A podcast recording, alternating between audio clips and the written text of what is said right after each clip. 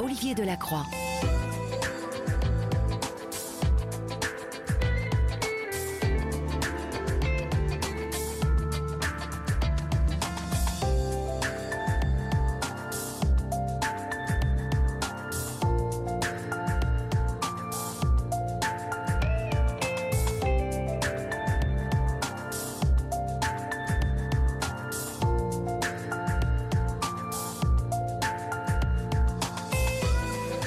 Bonsoir à toutes et à tous. J'espère que vous avez passé une agréable journée, même si euh, nous sommes beaucoup à baigner dans cette atmosphère euh, de guerre, d'horreur et euh, de nouvelles plus terribles les unes que les autres.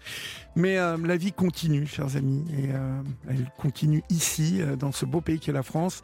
Et comme je vous le rappelais hier, profitons et apprécions euh, le fait d'être en paix, euh, le fait euh, de ne pas être menacé, en tout cas beaucoup moins en danger que certaines femmes, certains hommes, certains enfants, certaines personnes âgées qui en ce moment vivent des heures terribles là-bas, en Israël et dans toute cette région, d'ailleurs en Palestine aussi, en Cisjordanie, au Liban, où la guerre commence à prendre racine et ça nous inquiète beaucoup.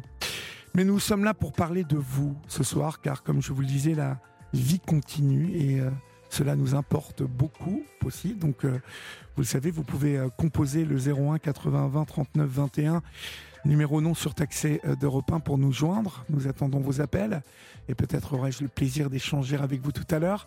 Il y a le 7 39 21 suivi du mot nuit écrit en lettres majuscules, suivi d'un espace pour vos SMS. Vous nous écrivez aussi vos messages par Facebook sur la page Facebook de la Libre Antenne, où il y a encore 7 nouveaux membres aujourd'hui. Et nous atteindrons sans problème les 19 000 membres d'ici, euh, euh, allez, fin novembre, si nous continuons à cette cadence-là. Vous nous écrivez euh, vos mails à libreantenne.fr et puis euh, vos courriers à La Libre Antenne, Olivier Delacroix, Valérie Darmon, 2 rue des Cévennes, 75 015 Paris. Nous sommes euh, ce soir au grand complet, donc nous attendons désormais vos appels. Votre Libre Antenne du mercredi, c'est parti. Olivier Delacroix est à votre écoute sur Europe 1. Et pour débuter cette émission, nous accueillons Patricia. Bonsoir Patricia. Bonsoir Olivier. Bonsoir. D'où nous appelez-vous Patricia et quel âge avez-vous? Alors, je, je, vous appelle de Chartres, près de Chartres. J'habite à Ouéré, j'ai 64 ans. Oui, d'accord. Euh, de quoi voulez-vous me parler? Dites-moi.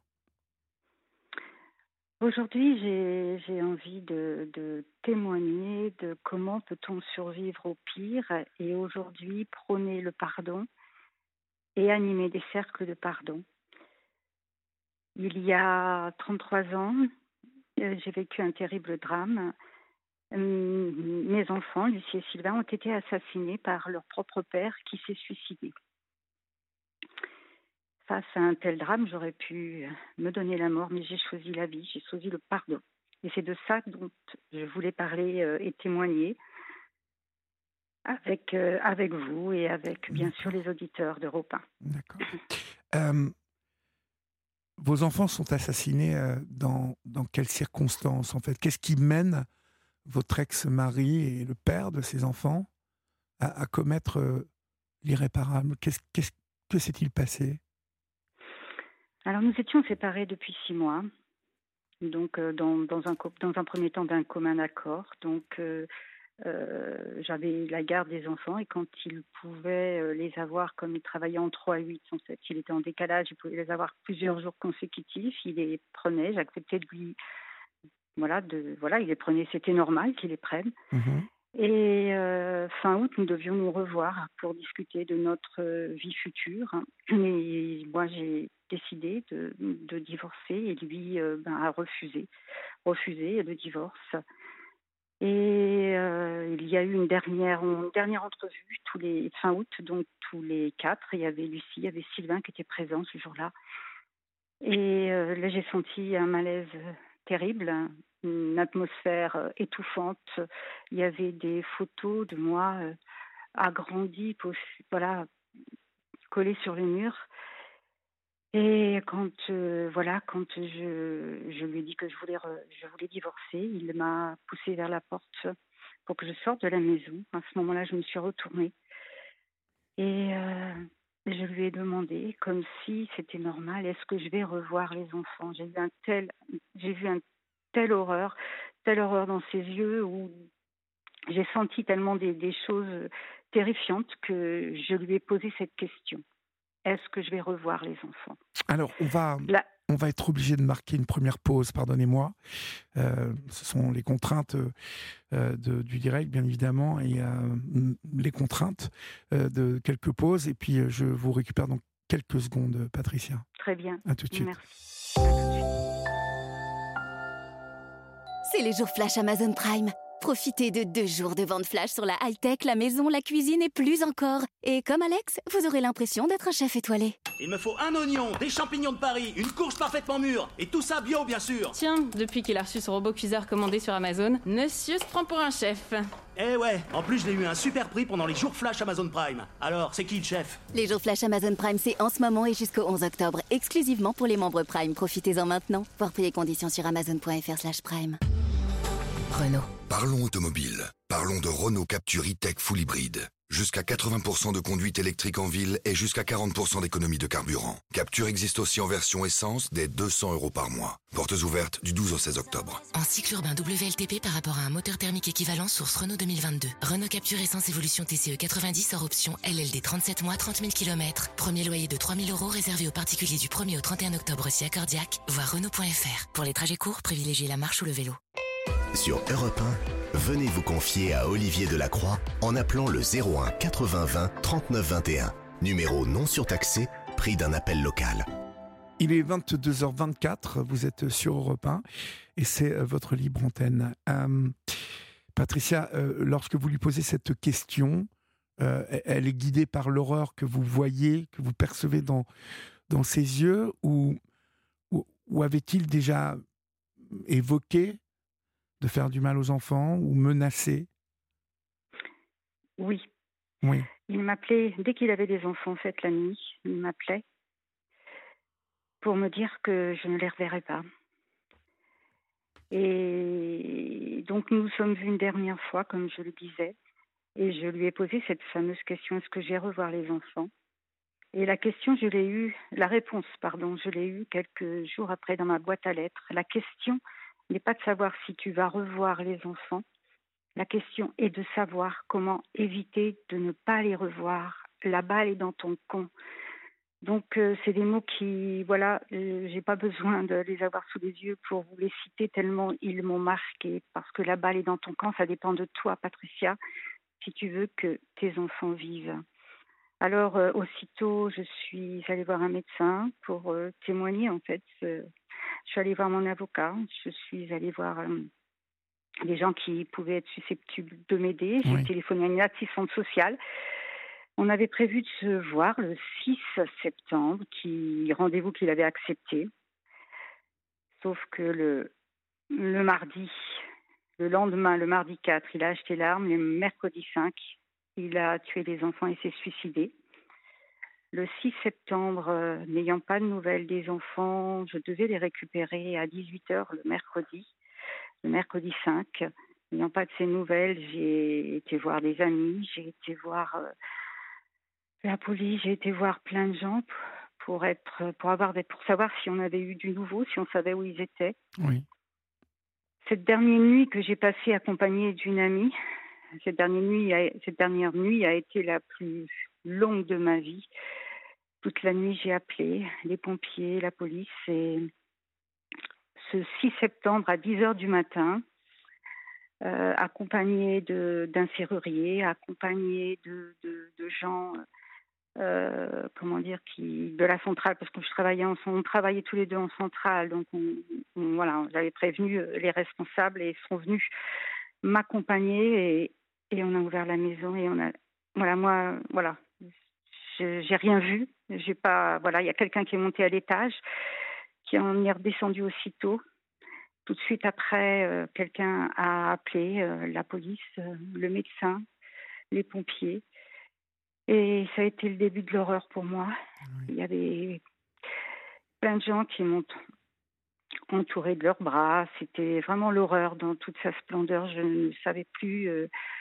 Tout était instable, c'était le chaos. Je ne comprenais euh, pas ce qui arrivait. Je savais que ma vie allait basculer. Je savais que ma, vie allait changer.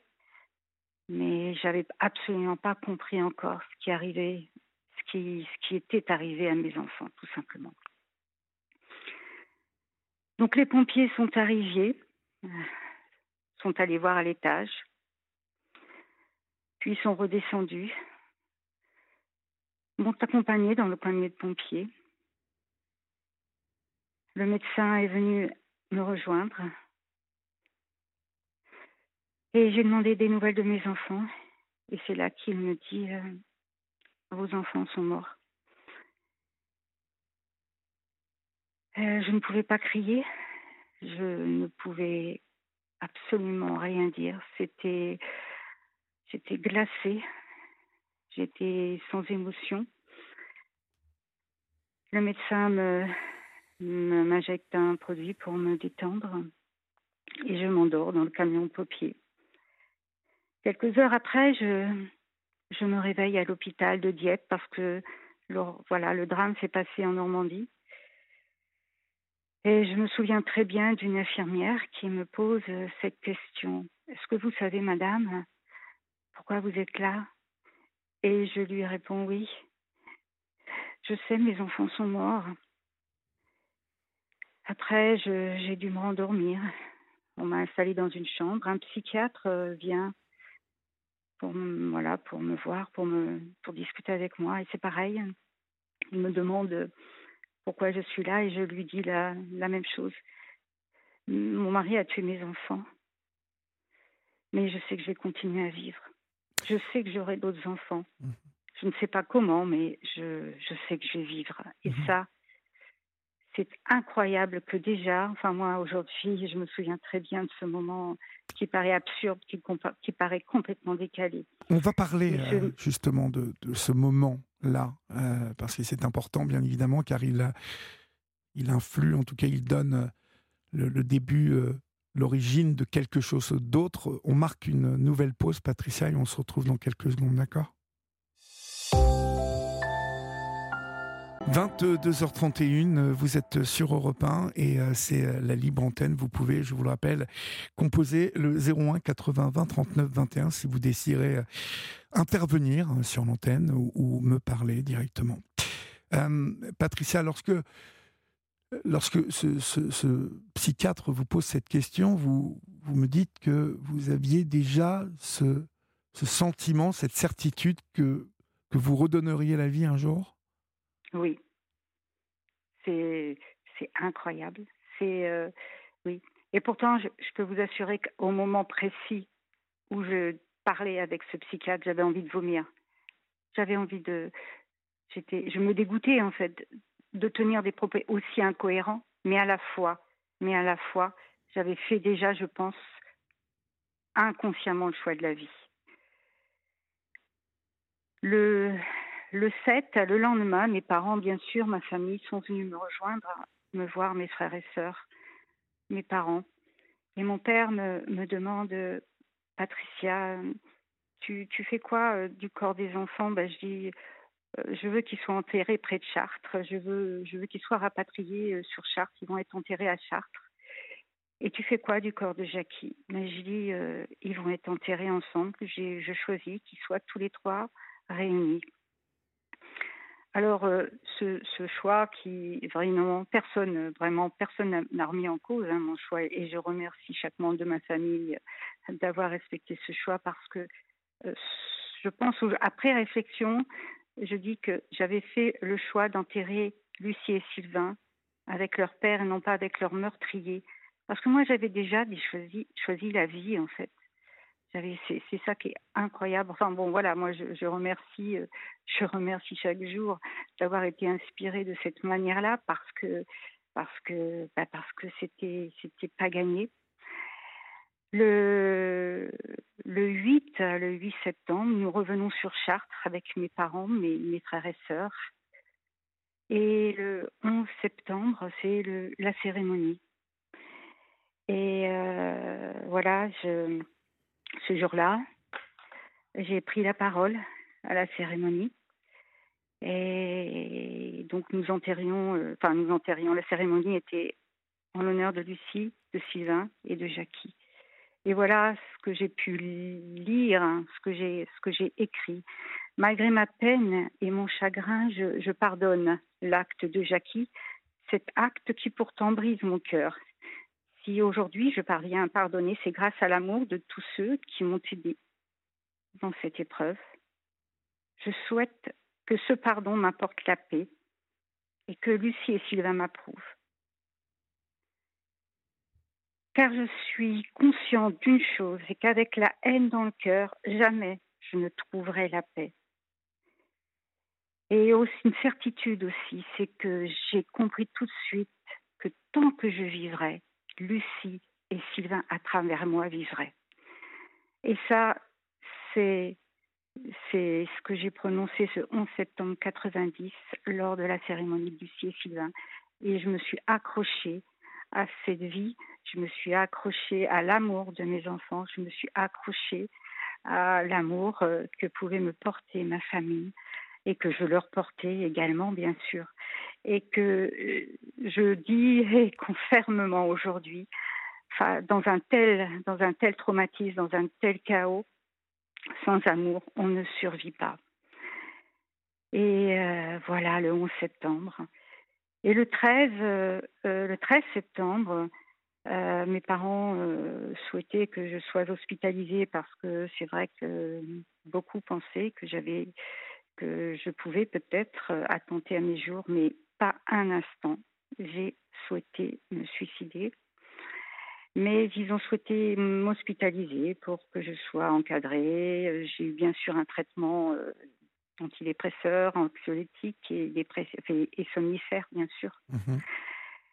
Et je me souviens très bien de ce premier jour où je suis arrivée là-bas, c'était l'heure du repas. Et une place restait à table à côté euh, de deux hommes, un qui s'appelle Eric et l'autre Laurent. Et avec cet Eric, eh bien, sûr, qui était soigné aussi, c'était quelqu'un qui était fragile. Nous avons bien, nous avons fait connaissance et nous avons bien sympathisé. Et voilà, nous avons, voilà, vécu, euh, voilà, nous avons vécu pendant le temps que nous avions à vivre dans cet hôpital. Euh, nous nous sommes connus, nous nous sommes rencontrés. Il était en tout cas à mon écoute. Il était très compatissant. Et même si je racontais mon histoire comme si je racontais des faits divers, parce que je, me vois très bien euh, euh, complètement détachée euh, de mes émotions et de mon corps, en tout cas, une petite lumière commençait à briller. Je, je me disais, voilà, voilà, ce Eric en tout cas m'intéressait. Alors c'est pareil, c'est c'est aussi quelque chose dont je me souviens très bien. C'est lorsque j'étais euh, hospitalisée, j'avais de la visite tous les jours. J'avais des attentions tous les jours, des courriers tous les jours, plusieurs courriers par jour. J'avais des, amis m'envoyaient des fleurs, des gourmandises que je, que je partageais avec les uns les autres. En fait, je me sentais aimée. Je me suis sentie, voilà, je me suis sentie aimée. Et, euh, quand on quand on se sent aimé, ben on a envie de continuer. C'est ça.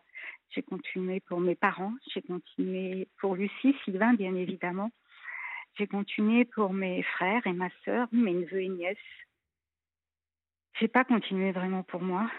Vous savez, je savais ce que c'est que perdre des enfants. Et je me disais, ma mère, elle vient de perdre deux petits-enfants. Si elle perdait sa fille, ce serait encore pire. Alors je je voulais pas, je voulais pas, je voulais pas lui faire vivre déjà cette horreur. Et euh, voilà. Quelques semaines après, je suis sortie de cette clinique et j'avais des objectifs. Déjà, j'avais des objectifs. Je voulais baisser le traitement, le traitement médicamenteux, parce que ça, c'est c'est terrible. Hein. Je m'étais fixé l'objectif de reprendre mon indépendance parce que j'étais revenue vivre chez mes parents et ce que, j'avais besoin hein, de leur protection, j'avais besoin de, leur amour, j'avais besoin d'eux, j'avais besoin, je, je, leur remercie, mais c'était important aussi pour moi que voilà que je retrouve cette indépendance que j'ai retrouvée six mois après, donc en mars 1991. Reprendre le travail, c'était l'objectif. J'avais compris une chose, c'est que pendant au moins huit heures dans la journée, si je pouvais être occupée et penser à porter mon attention sur euh, une activité, mon travail, la comptabilité, eh bien, ce serait toujours ce que, voilà, ça m'occuperait ce temps-là et le reste du temps, ben, je, je, je ferai du mieux que je peux pour continuer. Et donc, j'ai travaillé le 3 décembre. Et puis, euh, et puis mon objectif, le troisième, c'était revoir Eric. Et, nous nous sommes revus en, janvier 91. Voilà pour cette première étape. Et euh, ce que je peux aussi confirmer et vous dire que ce premier Noël, le Noël 90, euh, voilà, c'était terrible. Vivre, passer un Noël sans ses enfants, c'est ses enfants, ouais, c'est c'est terrifiant. Le premier anniversaire de Lucie, le premier anniversaire de Sylvain, le, jour de la Sainte Lucie, le jour de la Sainte Sylvain, c'est c'est toujours des, des, dates qui, qui voilà qui qui font qu'on est mal, qu'on souffre. Et, ben, et pareillement aussi, c'est pareil, l'horreur, encore l'horreur, l'horreur. C'est qu'en novembre 1990, euh, on a pu avoir accès aux maisons. Et moi, je n'avais qu'une hâte, c'était retrouver les photos de mes enfants, des enfants. Parce que je n'avais pas, euh, j'arrivais plus à me souvenir de leur visage. Et j'avais pas de photos. Et en fait, l'horreur fut, c'est qu'il avait détruit toutes les photos. Elles ont été retrouvées, j'ai su après coup qu'elles avaient été retrouvées à la décharge le lendemain. Il avait anticipé cette histoire, hein, de mettre toutes les photos dans des sacs poubelles. Hein. Il savait que les poubelles passaient ce jour-là et toutes les photos ont été détruites. Alors oui, c'était comme s'il mourait une seconde fois pour moi. Mais j'ai pas lâché. J'ai pas lâché et j'ai téléphoné à tous mes amis, avec mes parents, ma famille. Les maîtresses aussi, les maîtresses de Lucie et de Sylvain ont, recherché dans leurs archives des photos pour me les restituer. là, aujourd'hui, j'ai, quelques photos euh, de Lucie, de Sylvain. Et, et voilà, de ton, maintenant, euh, voilà. J'ai plus besoin de photos pour me souvenir de leur visage, mais à ce moment-là, mon cerveau avait complètement euh, voilà l'avait avait mis j'étais j'étais en off en fait je voyais, je les voyais plus, j'arrivais plus à les, à les visualiser. C'était et puis c'était horrible. c'était horrible pour moi, horrible, horrible, horrible. Je veux bien vous, voilà. Je veux bien euh, vous entendre, mais euh, comment, comment, euh, par, par quel chemin, quel chemin vous empruntez pour pardonner aussi vite Est-ce que au père en fait de ces enfants, est-ce que, est-ce que le fait qu'ils mettent fin à ces jours facilite ça dans un premier temps? Alors, moi, j'ai bien sûr, j'ai beaucoup réfléchi, beaucoup pensé à ce que vous, la question que vous venez de me poser. Je pense que je suis persuadée d'une chose, que c'est le seul moyen que j'ai trouvé pour survivre. Mhm. J'ai compris une chose, c'est que si je laissais la place dans mon cœur à la haine, à la violence, la colère, les rancœurs, alimenter ce côté négatif, eh ben je pourrais pas, je ne pourrais, je ne pourrais pas vivre. C'est pas possible de vivre avec. J'avais tellement d'amour pour mes enfants, j'avais tellement de souffrance que oui, j'ai laissé, j'ai en fait, j'ai laissé toute cette violence de côté. C'est une question de survie. Je pense que quand on et, j'ai choisi la vie, question de survie, c'est-à-dire, bah voilà, il faut que voilà, j'ai choisi de vivre pour continuer à vivre, euh, je pardonne parce que je, voilà, c'était, en fait, j'ai été inspirée. Pour moi, franchement, j'ai, pour moi, j'étais inspirée. Ou alors c'est la foi que j'ai, c'est la confiance dans la vie. Ou je, je, je peux pas vous expliquer. Ou c'est l'amour peut-être que j'avais pour Lucie Sylvain qui, je sais pas, je ne peux pas vous dire, mais en tout cas, ça s'est imposé à moi euh, sans sans, sans aucune hésitation, j'ai pardonné. Et je remercie d'ailleurs cette inspiration parce que ça m'a sauvé la vie. Euh, j'ai continué à vivre. Au début, je survivais bien sûr, mais aujourd'hui, je vis, je vis bien, je suis heureuse, je suis à nouveau maman euh, d'un grand garçon et d'une grande fille, et je suis même grand-mère d'une petite fille.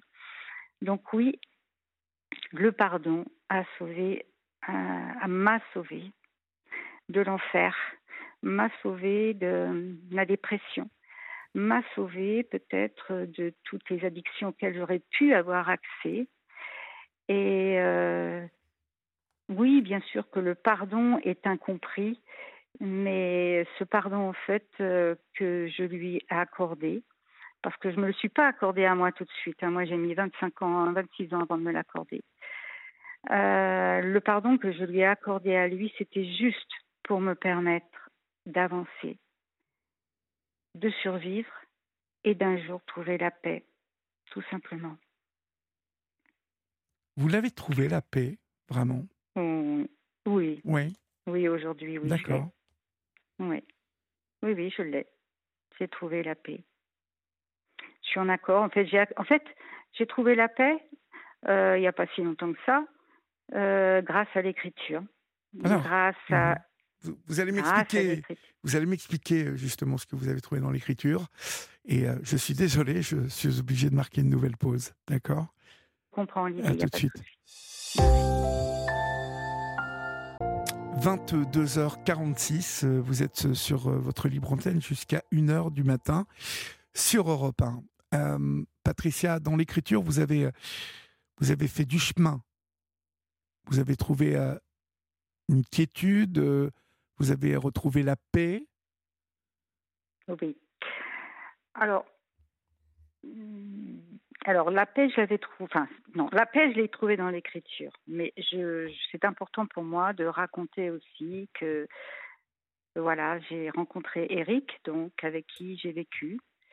J'ai eu Thibault, qui est arrivé en 1992 très vite. Mmh Angélique est arrivée en 1994 et ça a vraiment, ça a donné un sens incroyable à ma vie parce que après avoir perdu Lucie et Sylvain, c'était très compliqué de se lever le matin et trouver euh, la motivation suffisante pour avancer, pour continuer, pour faire toutes ces petites choses de la vie qui, qui stimulent.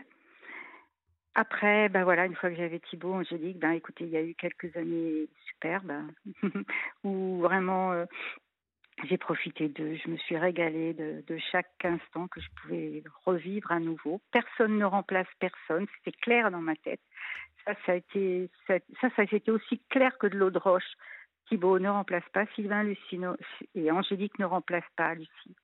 Et ça, pour moi, ça a été clair. Ça peut-être pas toujours été clair pour euh, l'environnement, mais qu'importe. Moi, c'était clair pour moi et c'est ça qui compte. Et puis, et puis euh, voilà, on s'est séparés avec Eric par en 2001. Et donc, euh, j'ai continué à vivre seule. Et les enfants ont grandi. Ils voilà, et 2015 est arrivé. 2015 est arrivé. Les enfants n'avaient plus besoin de moi. Et j'étais, j'avais pas réglé mes problèmes. Je pense que je n'avais pas été au bout des choses, pas suivie par un psy suffisamment longtemps. Oui. Et c'est la première fois où j'ai eu envie de mourir, où j'ai pensé à la mort et je me suis dit que, que si ça arrivait, c'était important pour moi aujourd'hui d'écrire à Thibaut et Angélique qui était Lucie, qui était Sylvain. Ils connaissaient leur existence, mais ils ne connaissaient pas toutes les petites anecdotes mhm. qui ont pu, euh, ben, voilà, qui ont, qui ont, voilà, que j'ai vécu avec eux, et surtout ne connaîtraient pas mon parcours. Et donc, ça a été la plus belle aventure de ma vie. Franchement, aujourd'hui, je me dis que euh, tous les gens qui souffrent euh, devraient passer par l'écriture. J'ai, je me suis souvenue de, de merveilleux moments. En fait, je suis partie euh, vraiment à la à la source. En fait, je suis même partie à, mes origines, à mes origines siciliennes. J'ai parlé de notre enfance, de l'enfance que j'ai vécue avec mes parents, mes frères et sœurs. Et je suis arrivée à parler, euh, voilà, ma rencontre avec Jackie. Ce qui m'a plu en lui. J'ai parlé des premières années que nous avions vécues, et etc., etc. En fait, j'ai fait découvrir à mes enfants, à Thibaut et Angélique, ma vie, mon histoire, et mes, joies et, mes blessures, euh, mes amours et, mes souffrances. Et je, je, leur ai, voilà, et je suis vraiment partie à ma rencontre. Je me suis reconnectée à moi. Euh, c'est c'est la plus belle aventure de ma vie, je dirais. c'est ouais, ouais, ouais, c'est, c'est vraiment euh, quelque chose. Euh, c'est, c'est, je, parle presque même de mon dernier accouchement, celui de, de, de, de, ma plus profonde douleur que je n'imaginais même pas qu'elle soit là. C'est une délivrance pour moi. C'est pourtant c'était c'était un déchirement hein, de revenir à, toute cette souffrance, mais en fait, ce que je sais, c'est que c'était le début d'autre chose. C'était le début d'un grand bonheur. Et, et, voilà, je vis euh, aujourd'hui ce grand bonheur, celui d'être libre, en fait. Libre, je me suis libérée. En fait, c'est pareil dans l'écriture. Ce qui a basculé, c'est le jour. Parce qu'en fait, avant, je disais toujours mes enfants sont morts. Voilà, ça s'arrêtait à ça. Le jour où j'ai écrit Jackie, a tué Lucie et Sylvain, c'est devenu le meurtrier de Lucie et Sylvain. Et pendant toutes ces années, ça a duré 26 ans, j'ai porté une culpabilité qui, n'était, qui ne m'appartenait pas, en fait. Parce que j'avais fait le choix de la vie. Je n'ai pas voulu être avec mes enfants, parce que toute mère, en fait, tout parent qui envie d'être avec son enfant et moi, j'avais fait le choix de la vie alors que mes enfants étaient morts. Et pendant 26 ans, j'ai porté ça. Mhm. Et du jour où j'ai pu écrire ces mots, j'ai senti euh, un vent de liberté qui m'a traversé des pieds à la tête. Je me suis sentie d'une grande légèreté. Je me suis sentie libérée. Euh, j'avais des kilos en moins sur mes épaules. Enfin, c'était c'était merveilleux. En fait, c'était et j'ai, j'ai et en fait aujourd'hui et, à ce moment-là, à ce moment-là, euh, euh, je crois que c'est à ce moment-là que j'ai accepté, parce que je pense que dans, j'ai accepté que Lucie et Sylvain ne devaient vivre que 7 ans et 6 ans. Et c'est difficile à entendre et à comprendre. À entendre et à comprendre. Mais moi, je, je sais ce que je, je que j'ai compris, c'est qu'ils avaient 7 euh, ans et 6 ans à partager avec moi. Voilà. Et, aujourd'hui, il n'y a plus de, souffrance. Et c'est tout aussi simple que moi. Et euh, pardon, c'est tout aussi simple que ça. Et euh, voilà, j'ai, en fait, je me suis libérée de toutes mes chaînes, j'ai levé tous les tabous, j'ai délié toutes, voilà, j'ai délié enfin, j'ai dédié les langues, c'est-à-dire tout ce que j'avais à dire, je l'ai dit sans omettre quoi que ce soit. Et, euh, et voilà, aujourd'hui, aujourd'hui, le présent, et eh ben, le présent, c'est mes enfants, Thibaut, Angélique et ma petite Léa. Et Lucie et Sylvain sont toujours présents en moi, dans chaque cellule de mon corps. C'est comme ça que je les, que je les vois et que je les visualise à l'intérieur mhm. de moi. Donc vraiment, vous, entendre dire que j'ai accepté le fait qu'il devait vivre 5 et 6 ans. Euh, oui, c'est vrai que, c'est difficile à entendre, car finalement, ces enfants n'ont pas euh, trouvé la mort dans la maladie, mais trouvé la mort euh, par la main de, de leur père. C'est, c'est, quelque chose de... Je comprends, je comprends que vous, vous, ne, vous, ne, puissiez pas comprendre ce que je le dis, ce que je dis là. Ah mais si, je comprends, je comprends, je comprends ce que vous voulez me dire et je, surtout, je, je ne m'avancerai pas à juger ou à vous juger ou euh, je trouve que le chemin que vous faites et vous appartient et que personne n'a à vous juger, surtout. Personne n'a à, à dire quoi que ce soit parce que ce sont vos enfants, ce sont vos histoires à, tous les trois. Je ne vais pas mettre l'assassin dedans parce que il y a euh, dans le geste qu'il euh, commet euh, une volonté de vous toucher et de vous faire mal. Et peut-être aussi d'emporter avec lui ce qu'il considère lui appartenir. Donc il y a dans le geste de cet homme des choses que moi j'ai du mal à accepter, mais encore une fois que je ne jugerai pas parce que, parce que ça lui appartient aussi. Mais c'est vous qui m'intéressez dans ce que vous me racontez ce soir. Mais je comprends tout à fait, Olivier, mais je suis d'accord avec vous. Il savait parfaitement qu'il m'enlevait ce que j'avais de plus cher au monde. Il voulait vous, vous détruire. Il voulait me détruire. Mhm. Et, euh, et, et je démontre, j'ai démontré au travers de, de toutes ces années, au travers de toutes ces années, depuis toutes ces années, je, pour moi, c'est une victoire sur la mort et pour la vie. Mhm. C'est vraiment une victoire sur le désespoir. Oui, j'aurais pu sombrer dans le désespoir, mais j'ai choisi la vie. Et, et c'est une grande victoire, je vous assure. Ça n'a pas été facile. Ah c'est vrai que ça n'a pas été facile chaque jour, même quand il y avait Thibault, même quand il y avait Angélique.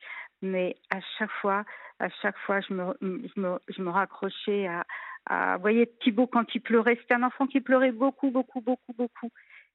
Mais à chaque fois qu'il pleurait, ben aujourd'hui, je le remercie, en fait. Je le remercie d'avoir pleuré si souvent parce qu'à chaque fois qu'il pleurait, il me ramenait à l'instant présent je suis là, j'ai besoin de toi. Et je vous assure que c'est puissant. C'est puissant. Ce que je dis là, c'est puissant. Je, je, je les remercie. D'ailleurs, je le remercie souvent encore. De, de, quand il a besoin de moi, c'est important. Et euh, oui, bien sûr que, que c'était d'une extrême violence. Vous vous imaginez qu'il a même voulu m'ôter toutes les photos des enfants. Ah oui, non, mais c'est d'une violence. Il mais, voulait vous euh, effacer. Mais, ça a été, ça a été d'une violence. Mais je crois que les mots, les mots, de toute façon déjà, parce que je suis, le mot n'existe pas de ce que j'ai vécu. Je crois que toutes les personnes qui vivent, je sais qu'il y a d'autres personnes qui ont vécu le même drame que moi, et je pense qu'ils vous diraient la même chose, que le mot n'existe pas dans le dictionnaire pour exprimer la douleur intense, la souffrance innommable. C'est même pas, c'est inhumain, inhumain, inhumain inhumain qu'un père tue ses enfants, de la même manière qu'il est inhumain qu'une mère tue ses enfants. Parce que oui, je sais que ça existe aussi. Mhm. Voilà. Et c'est ça qu'il faut rétablir aussi. C'est pas que les hommes. Et euh, voilà. Et donc l'écriture, oui. Vous avez écrit euh, donc euh, ce livre que vous pouvez, vous qui nous écoutez, vous procurer aux éditions Max Milo, Survivre au pire qui est un livre qui évoque tout ce que vous venez de nous raconter, mais plus en détail, bien évidemment, euh, et où vous parlez du pardon, euh, qui, est un, qui est un vaste chemin à parcourir aussi, et surtout dans ces conditions.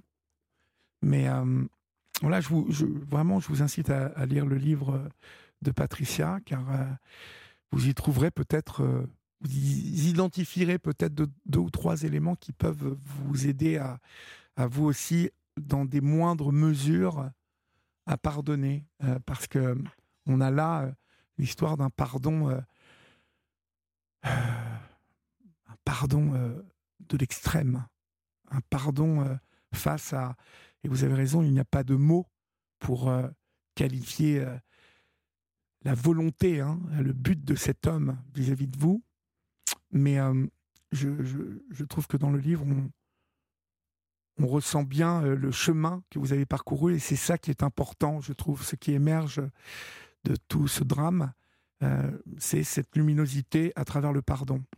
Alors merci Patricia pour euh, votre témoignage ce soir sur l'antenne d'Europe 1. Je rappelle que vous animez les cercles de pardon. on peut retrouver toutes les infos nécessaires à cercle au pluriel de pardon toutattaché.fr sur le net et Survivre au pire aux éditions Max Milo. Merci Patricia. Merci Olivier. Bonne soirée à vous, au revoir. Bonne, soirée, bonne soirée, au revoir. Il est 23 heures passées de 6 minutes. Vous êtes sur Europe 1. Et si vous nous rejoignez maintenant, eh bien, sachez que nous sommes ensemble jusqu'à 1h du matin. Un rendez-vous incontournable sur la grille d'Europe 1. La France bouge avec Elisabeth Azayag. Elisabeth Azayag qui, du lundi au jeudi, de 20h à 21h, eh bien, nous parle des audacieux. Elle les met à l'honneur. Euh, les entrepreneurs, les start-up qui osent et qui réussissent. Eh bien, euh, c'est euh, chez Elisabeth Assayad de 20h à 21h sur Europe 1. Demain, écoutez La France qui bouge sur le marché des fleurs. Quelles sont les tendances, les nouveautés, comment se porte le marché aujourd'hui? À moins de trois semaines de la Toussaint, Elisabeth reçoit Franck Poncé, président du territoire d'Emova Group, le réseau euh, comptant les enseignes euh, Monceau Fleurs, euh, Happy, au nom de la rose et Cœur de Fleurs. Donc si vous aimez les fleurs, si le marché de la fleur vous intéresse, eh bien rendez-vous demain soir chez Elisabeth Assayag pour la France Bouge de 20h à 21h. Il est 23h07, je vous l'ai dit. nous accueillons Philippe maintenant. Bonsoir Philippe. Bonsoir Olivier. Bonsoir Philippe. C'est quoi ce petit accent? C'est l'accent du Sud. C'est l'accent du Sud, d'accord. Vous nous appelez Dans l'Aveyron. Dans l'Aveyron, d'accord. Où exactement? À Rodez. À Rodez, d'accord. Comment allez-vous? Très bien. Vous aussi? Oui, ça va, mais comme d'habitude. Bon, super. Super. Qu'est-ce qui vous amène, mon cher Philippe? Quel âge avez-vous? 58 ans. D'accord. Euh, alors, de quoi voulez-vous me parler? Je, vous parle parce que je suis tombé sur un article euh, il y a quelques jours sur Internet où vous faisiez la journée des aidants. Et j'ai pu lire le témoignage, le témoignage d'un couple qui s'occupait de leur maman, alors de ce monsieur ou de la dame, je ne sais plus. Et donc, je me suis permis d'écrire un mail pour euh, raconter mon, histoire. D'accord. Et et en fait, si vous voulez, j'ai un frère, j'avais un petit frère qui, a, qui s'est suicidé à l'âge de 51 ans. Donc il y a 6 ans maintenant. Oui. Et qui avait 5 enfants. Oui. 5 enfants, et la maman s'en occupait pas beaucoup. Donc nous avons alerté les services sociaux qui ont pris l'affaire en main et nous avons récupéré 4 de ces enfants pour les avoir à charge plutôt que de les voir séparés en famille d'accueil euh, aux quatre coins du département. Donc, je, je, je, je, voulais remercier, si vous voulez, tous les gens qui, qui sont aidants, les encourager à le faire. Oui. Et parce qu'on sait ce que c'est, puisque nous, nous en avons quatre, alors que nous avons déjà deux enfants, nous, qui sont très grands. Et ça faisait déjà 15 ans que nous vivions seuls avec ma femme. Et là, nous avons récupéré ces quatre enfants, dont deux sont handicapés. Oui. Et sur les quatre, deux handicapés et trois qui ont une maladie cardiovasculaire. D'accord. Voilà. Donc c'est un travail euh, intense de tous les jours. J'ai la chance d'avoir une femme qui s'occupe de, de ça à merveille, qui, est dans le, qui travaille dans le domaine médical et qui, qui arrive à gérer les parties comme il faut. Et en fait, sur le mail que je vous ai envoyé, je, je c'était pas un petit coup de gueule, si vous voulez, mais j'avais une femme qui, j'ai une femme qui a commencé à travailler à l'âge de 18 ans, oui. qui aurait dû avoir sa retraite à 60 ans, qui a donc, par rapport aux enfants que l'on a à charge depuis 6 ans, pris un 80% pour pouvoir s'occuper un peu plus d'eux. Et malheureusement, ces 80% lui repoussent sa retraite de 2 ans. Et avec la nouvelle réforme, elle en prend encore pour un peu plus d'un an. Donc, euh, je, je, voudrais comprendre pourquoi euh, les politiciens ne, ne, trouvent pas, je ne sais pas comment vous expliquer ça, ne peuvent pas accorder, si vous voulez, une retraite peut-être euh, à des personnes qui travaillent comme elle le fait euh, fou. depuis six ans. Quoi. Parce que c'est un travail énorme, c'est une logistique euh, incroyable. Ce sont des rendez-vous à différents corps de métiers de médecine. Quoi. Oui. Puisqu'ils ont des rendez-vous ergo, enfin, je, kiné, psychologue, j'en passe. Et elle se trouvait lésée par, par, par le fait qu'elle était obligée de prendre un peu de temps pour s'occuper de ses enfants. Et ça, ça, ça n'est pas comptabilisé pour rien, en fait. Mais apparemment, non, hein, puisque ça, sera peut-être, apparemment, ça sera peut-être un petit peu comptabilisé pour moi, mais pour elle, apparemment, non. Donc, nous nous sommes permis d'écrire au ministère euh, des Familles, à Madame Macron, pour y envoyer un courrier qui nous est revenu en disant qu'on prenait en compte notre, notre demande, mais depuis, on n'a plus de nouvelles, bien entendu comme il est bien souvent euh, le cas. Ah, mais vous avez raison hein, de pousser un coup de gueule parce que c'est pas tout ça n'est absolument pas normal. Hein, et, si, vous voulez, j'ai profité de, de, de, cet article que j'ai vu chez vous pour envoyer ce mail, parce qu'il n'y a qu'à travers les médias, peut-être qu'on arrive un petit peu à se faire entendre, bien que j'en doute. Mais voilà, comprendre pourquoi les, les, les, gens qui font ça, qui sacrifient une grosse partie de leur vie, parce que je vous dis, ça fait déjà six ans, donc on a récupéré les enfants, euh, la plus petite avait 3 ans et demi et le plus grand en avait 12. Voilà, il est maintenant le, plus grand qui a 12 ans, il en a 17, il est en fauteuil roulant. Oui.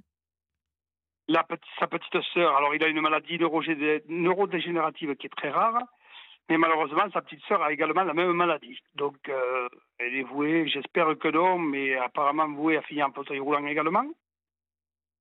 Elles ont en plus une, euh, maladie cardio, euh, donc on attend des nouvelles pour sa, petite, sa, son autre sœur qui risque de se faire opérer du cœur.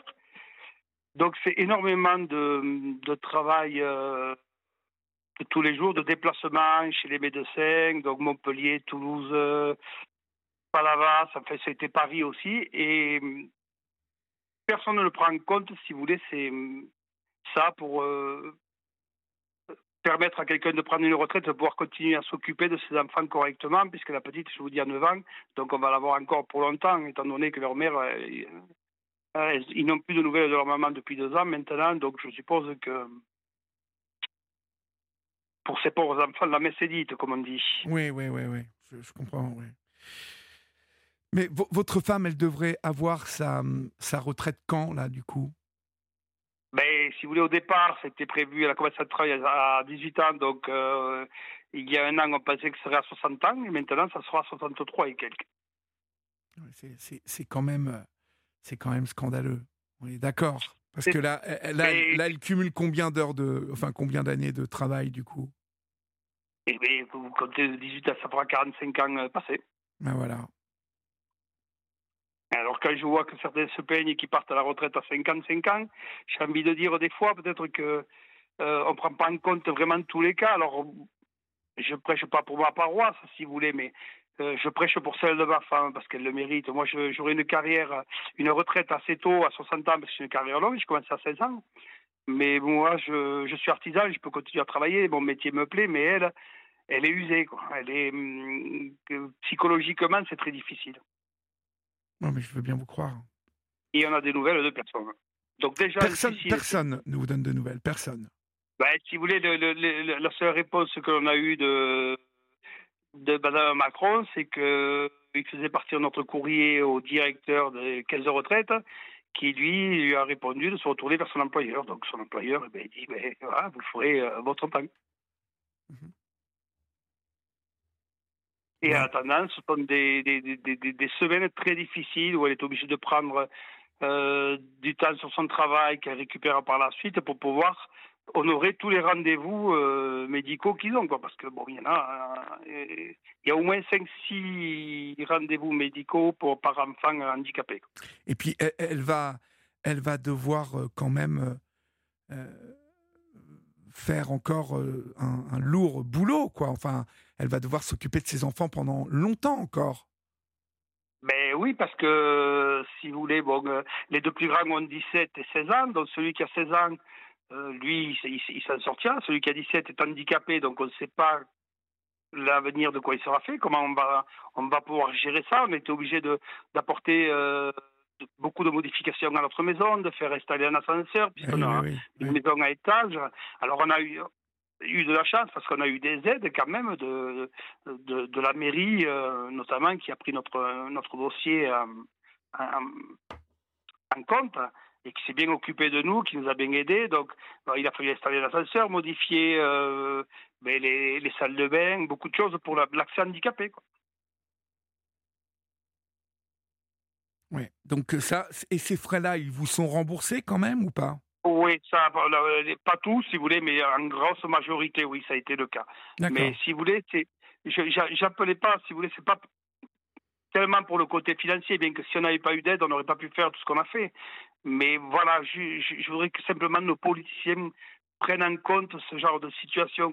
Parce que, bon, je suppose que ça arrive à beaucoup, des gens qui prennent un enfant, peut-être deux, Mais quatre, je ne sais pas si les gens arrivent à se rendre compte de ce que ça peut représenter. Et handicapés. Ben si, quand même. Ça... Bien sûr qu'on peut s'imaginer ce que ça représente quand même, c'est énorme.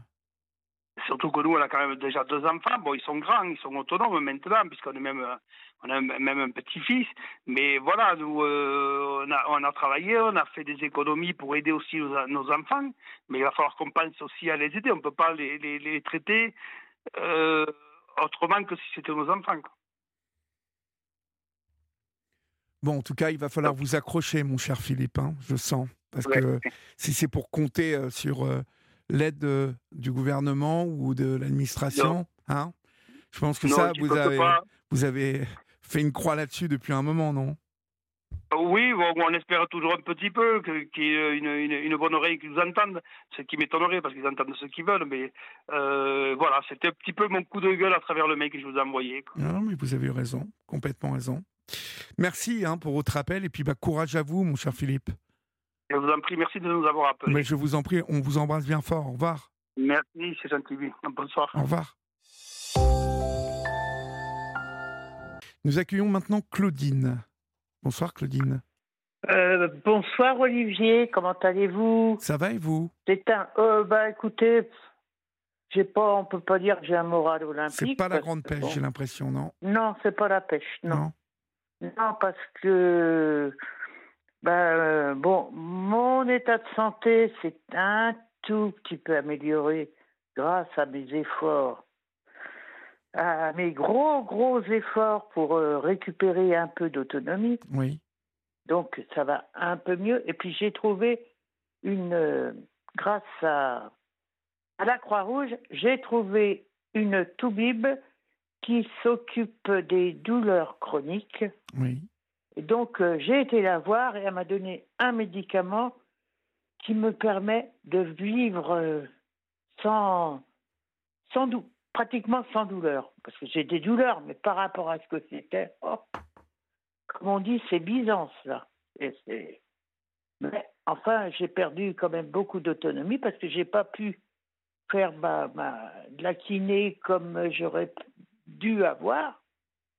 Et puis, donc, ben, je suis toujours en fauteuil roulant. C'est, ça, c'est, pénible. Alors, le pénible aussi, c'est que ben, j'ai 70 ans. Oui. Bon, euh, 70 ans physiquement, mais mentalement, j'ai toujours 20 ans, c'est sûr. Ouais, mais on est beaucoup euh, dans ce cas-là. Oui, hein. oui, oui. Oui, hein?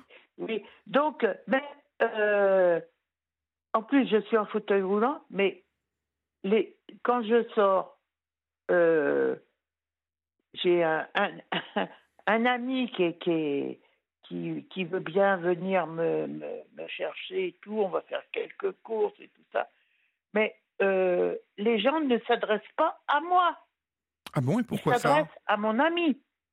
Pourquoi ça? Euh, Ah, parce que, bah, vous savez, quand on, on, est en fauteuil roulant, puis bon, physiquement, bon, j'ai quand même plus, je suis plus jeune, et euh, les gens, ils pensent que, si vous voulez, on est, on a perdu la tête, on est, on est en fauteuil roulant, ça y est, eh ben, on est mort. Non, non, on est encore capable de faire des choses. Oh, bien sûr. Mais moi, je, je, je, me sens, je me sens, je me sens capable. Bon, là, je suis coincée parce que, en plus, euh, je dois les, les, la, cité où j'habite est en euh, déconstruction, reconstruction. Donc, euh, et puis ils ont commencé à faire des, à détruire des, des, des immeubles, ils en reconstruisent d'autres, il y en a d'autres qui ont été construits, et moi, j'ai euh, pu obtenir un logement adapté à mon handicap. Oui. Mais le problème, c'est que je suppose, même, vous savez, il y a toujours des rumeurs qui arrivent. Je suis enfermée chez moi, mais j'arrive à, faire des trucs. Il y a des, certainement des magouilles encore qui se passent dans les la, trucs d'HLM et tout ça. Euh, les logements sont terminés, mais il y a 39 logements, hein, 39 logements de, de, de, finis. C'est du deux pièces aux, quatre pièces, cinq pièces. on attend tous nos clés, parce que les logements ont été attribués. J'ai le papier comme quoi ça a été attribué. Depuis, moi, j'ai le, papier depuis début juillet. Alors, août, septembre. Alors, on, nous, on nous dit toujours que bah, les logements, euh, euh, ça va venir, ça va venir. Et puis, ça vient toujours ça pas. Vient pas. Ça vient pas, bah, voilà. Alors, c'est moi qui vous, qui vous le dis, je suis sur Facebook. Euh, j'envoie des trucs, bon, gentils, mais euh, parce que il y aurait que moi, ça serait pas gentil du tout ce que je dis. Euh, donc, euh, je leur fais comprendre que c'est pas pour faire beau que pour la galerie que les, logements ont été faits, parce que c'est des logements qui ont été faits avec tous les, les, matériaux qu'il faut, tout ça. C'est bien, c'est bien, mais on voudrait les avoir. Et moi, j'en peux plus d'attendre là. J'en peux plus. Ça fait combien de temps, vous m'avez dit, que vous attendiez? Eh ben, Écoutez, euh, ils nous ont. Les, les, travaux ont commencé en 2016. Oui. Et nous sommes en 2023. Et il y a beaucoup de gens qui ont, bah, déménagé, quoi, mais qui ont. Euh, beaucoup, euh, beaucoup qui ont déménagé, qui ont, pu avoir un logement là où ça les intéressait, auprès de leur, leur, boulot, auprès de leur famille. C'est bon, très bien. Mais ceux qui veulent rester comme moi, moi, ça fait 50 ans que je suis dans cette cité. 50 ans de ma vie, vous vous rendez compte? Je veux pas m'en aller ailleurs, moi. C'est normal. Je veux pas. Bah, bien évidemment, vous connaissez tout le monde. Euh, il y a, y a de l'entraide, il y a de la solidarité dans les cités, il y a dans, les quartiers populaires comme ça, tout le monde se connaît, tout le monde s'entraide. Vous savez, il y a plein de gens qui pensent que vivre dans les quartiers populaires, euh, oh mais non, tout le monde a envie d'en partir, mais pas du tout, pas du tout. C'est vrai, non? Plein de braves gens. Ben oui.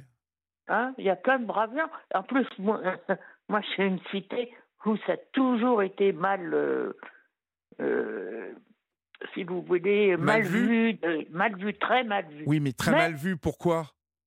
Bah, euh, Par des gens qui connaissent pas, en fait. Bah, qui connaissent pas. Qui connaissent pas. Parce que quand vous habitez dans la cité, vous n'avez pas de problème, hein?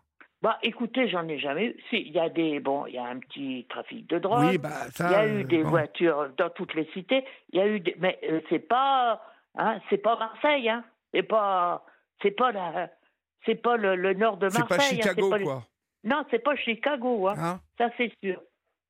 Je peux vous dire que moi, je suis allé aux États-Unis et euh, hum. les quartiers populaires aux États-Unis, euh, Baltimore, Los Angeles, là, je peux vous dire que vous imitez pas un, bout d'orteil. Oui, j'ai vu un, reportage il a pas longtemps. Je peux vous dire. Vous savez, on est tout le temps en train de taper euh, sur les quartiers populaires. Alors, bien évidemment que par moments, ça pète, mais à force d'avoir entassé les gens comme ça, et surtout, finalement, les avoir laissés euh, un peu livrés à eux-mêmes euh, pour euh, voilà pendant longtemps. Là, bon, il n'y a pas grand-chose dans le quartier pour les jeunes. Mais non. Bah, écoutez, qu'est-ce que vous voulez qu'ils fassent? Il hein, n'y a rien, il n'y a rien. Nous, cet été, il n'y avait rien, tout était fermé. la piscine, il n'y avait rien pour les jeunes. D'habitude, il y a des trucs de sport et tout. Il n'y avait rien. Vous savez, au bout d'un moment, il y a de la rancœur chez les jeunes. Qui, il y a de la rancœur, moi je comprends. Bon, après, il y a eu des choses, hein, de, de, bon, des, des c'est bien, des phonothèques, des bibliothèques, des... mais bon, tout le monde n'a pas envie d'aller écouter de la musique et lire des bouquins. Hein. Ah les, mômes, ils ont fait, euh, par exemple, vous voyez, on est là, on n'arrête pas de parler des mecs qui font euh, du, du, motocross et des roues arrière et tout ça pratiquement nulle part en France, on leur installe des terrains là, euh, euh, près des cités où ils pourraient faire du motocross, où ils pourraient faire leur truc avec leur moto. Vous voyez? Bien sûr. Ça les empêcherait d'aller faire les couillons en ville Mais non. Bien sûr. Voilà, on pense pas à ça. On ne pense pas à ça. Bon. Non, puis, euh, puis là, je vous dis, moi, je ne peux pas sortir, je ne peux rien faire. Moi, je voudrais m'investir dans, même pas dans la cité, dans ma commune. Ouais j'ai plein de choses à apporter aux autres.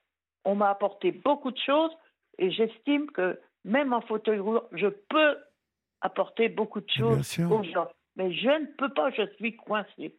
Et ça, ça devient. Puis vous savez, ça fait quand même deux ans que je peux pas, pratiquement pas sortir de chez moi. Là, je recommence un peu à sortir. Parce que je vous dis, j'ai mon un, ami qui vient me chercher et avec qui j'ai confiance.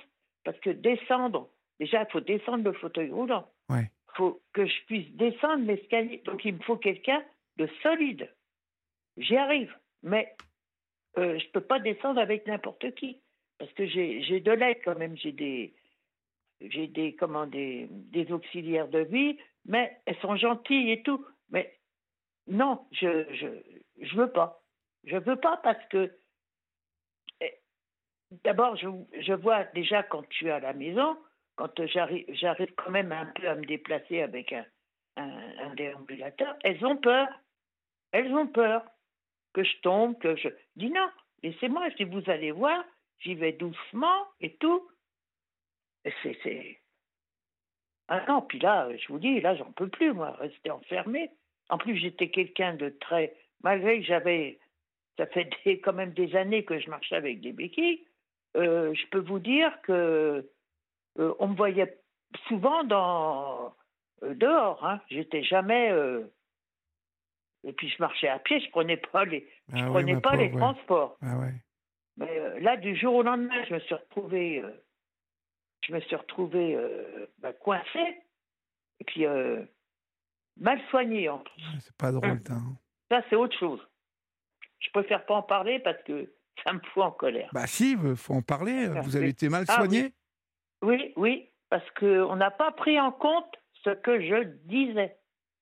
Parce que comme j'ai fait beaucoup de dépression, et je, suis une, je fais de la dépression chronique, là ça va, bon, parce que je suis bien suivie et tout ça, mais euh, non, non, euh, les douleurs que je, je, ressentais, c'était psychologique.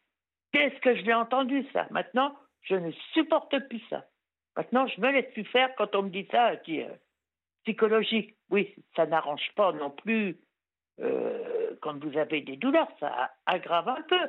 Mais c'est pas psychologique, ça fait des années, des années que je traîne avec ces douleurs. Alors bon, ça va, non, non, là, puis maintenant, vous savez, je suis quand même. Euh, je discute avec les médecins maintenant. Je n'accepte plus tout ce qu'ils me, tout ce qu'ils me disent. Oui, parce que vous vous euh, connaissez en plus. Oui, puis déjà, quand j'ai, je me suis retrouvée vraiment coincée, la chose qu'on m'a dit, euh, faudrait peut-être, euh, faudrait songer à aller en institution. Non, mais, et c'était au moment des, des, des problèmes avec les EHPAD et tout. Oh, Dans une institution, c'est-à-dire? Ah ben, carrément en EHPAD. Parce que comme ça, ben... Hein, euh, allez, où on se débarrasse? Oui, voilà, on se débarrasse, allez. L'EHPAD, ça coûte cher en plus, hein? Eh ben, puis, surtout avec mes, mes, mes 900, combien j'ai? 948 euros de retraite je peux vous dire, je vais pas loin avec ça. Ils vont vous mettre dans un placard à balai à l'EHPAD. oui, c'est ce que j'ai bah dit. Bah oui, parce que ça coûte cher un EHPAD. Ouais. À mon médecin, je lui ai fait, mais et je lui ai dit, mais vous croyez. Alors il me dit, un jour, il est en colère, il me fait, mais qu'est-ce que vous avez contre les EHPAD? Mais je dis, vous êtes au. Je dis, est-ce que vous allez souvent dans les EHPAD? Est-ce que vous êtes au courant qu'il y a encore beaucoup, beaucoup de problèmes? Je dis, il ne faut pas croire que c'est parce qu'on n'en parle plus qu'il n'y a plus de problème. Oh, s'il n'était pas content, ben, j'ai dit ce que je pensais. Ben, vous avez raison. Non, mais. Ah non, non. je vous dis, là en plus, euh, j'ai, ben, maintenant, euh, j'ai, j'ai du psoriasis, c'est pareil. J'ai, maintenant, j'ai développé un psoriasis carabiné sur mes jambes. Euh, j'ai beau dire au médecin, il faudrait peut-être faire, euh, me faire une lettre et tout pour que j'aille voir un dermatologue. Non, non, rien. Mais vous avez des gens qui vous aident quand même la semaine alors enfin des... Ah oui, oui, oui. J'ai des, Ça vous fait un peu de visite quand même Ah oui, oui, heureusement. Puis en plus, bon, je les considère plus comme des amis que, que comme des... des larbins, comme, parce qu'il y en a qui les considèrent comme des larbins, c'est le moment de le dire. Euh, c'était plutôt des amis. euh. Ah oui, oui. euh. C'est quoi, des petites aides à domicile? Oui, des aides à domicile, oui. D'accord. oui parce que Bon, je ça vous fait du monde avec- quand même, parce que ça doit vous manquer Ah de... oui, ah oui, parce qu'autrement, je pourrais pas. Je pourrais pas. Déjà, le, le, le, dim- le samedi et le dimanche, euh, bon, le samedi, j'en ai un peu. Le, le dimanche, c'est- pénible. Bah oui. C'est pénible. Vous êtes toute seule toute la journée, quoi. Oui, voilà. Alors bon, euh, je fais beaucoup de, bah, je fais beaucoup de coloriage. Vous savez, je fais beaucoup de mandalas, des trucs comme ça. Ah, et je regarde super, la ça. télé. Et je regarde euh, pas mal la télé. Ouais. J'écoute euh, beaucoup de musique parce que bah, j'ai encore beaucoup de 33 tours, Ouais. de musique classique. Ah, vous êtes plutôt classique, vous, alors? Oui, je suis plus. Bon, euh, j'aime bien la, la, la variété, mais je suis pas variété euh, jusqu'au, disons, les années 90, les années, euh, même des années 20 jusqu'au. euh, quand je peux récupérer des, des CD ou des, des trucs comme euh, des, des disques, j'ai les disques de, mes, de ma mère et tout. J'aime bien écouter toutes ces, ces chansons, toutes ces. Ah oui, oui. oui. Ah, c'est des disques que vous avez hérités de votre mère? Ah bah il y en a que j'ai hérité de ma mère, oui, et puis beaucoup, j'ai fait, j'en ai acheté beaucoup quand même. J'en ai acheté beaucoup, oui, oui. Bon, donc, qu'est-ce qui peut s'améliorer dans cette situation-là, en fait? Bah écoutez, ce qui, ce qui me, ce qui me, je crois que ce qui me sauverait, parce que là, je, là, franchement, j'en peux plus. Ouais, je- Mais euh, ce qui me sauverait, c'est d'avoir mon appartement, parce que je suis bien dans mon appartement. Il est très bien mon appartement. Dans mon escalier, j'y suis depuis 1979. Bah oui, bah donc, euh, vous Alors, c'est que j'aime mes voisins. C'est que je me suis toujours bien entendu avec mes voisins. Donc, euh, voilà, ça serait. C'est parce que c'est les escaliers qui me gênent. Là, le logement que je, je vais avoir, je ne sais pas quand, mais ils m'ont pas précisé l'année quand même. Hein. Mais le logement que vous allez avoir, donc, euh, c'est Hein? dans la cité ou, ou, euh, en dehors? Construit dans la cité, Ah, voilà. et, au bout de ma rue. Alors, D'accord. Et c'est les- ça, a con- ça a commencé la construction ou pas du tout? Ah ben c'est c'est- c'est fini là. Les, il y a 39 logements déjà de fait. Ah, bah ça devrait plus tarder maintenant alors. Eh ben, on ne sait pas pourquoi si euh, c'est en attente. On ne sait pas. Et il y a un ascenseur et tout dans la cage d'escalier? Ah oui, oui, je suis au premier étage avec ascenseur. Ça, ça va être super pour vous. hein, Ça va vous changer Ah, la oui. vie, quoi.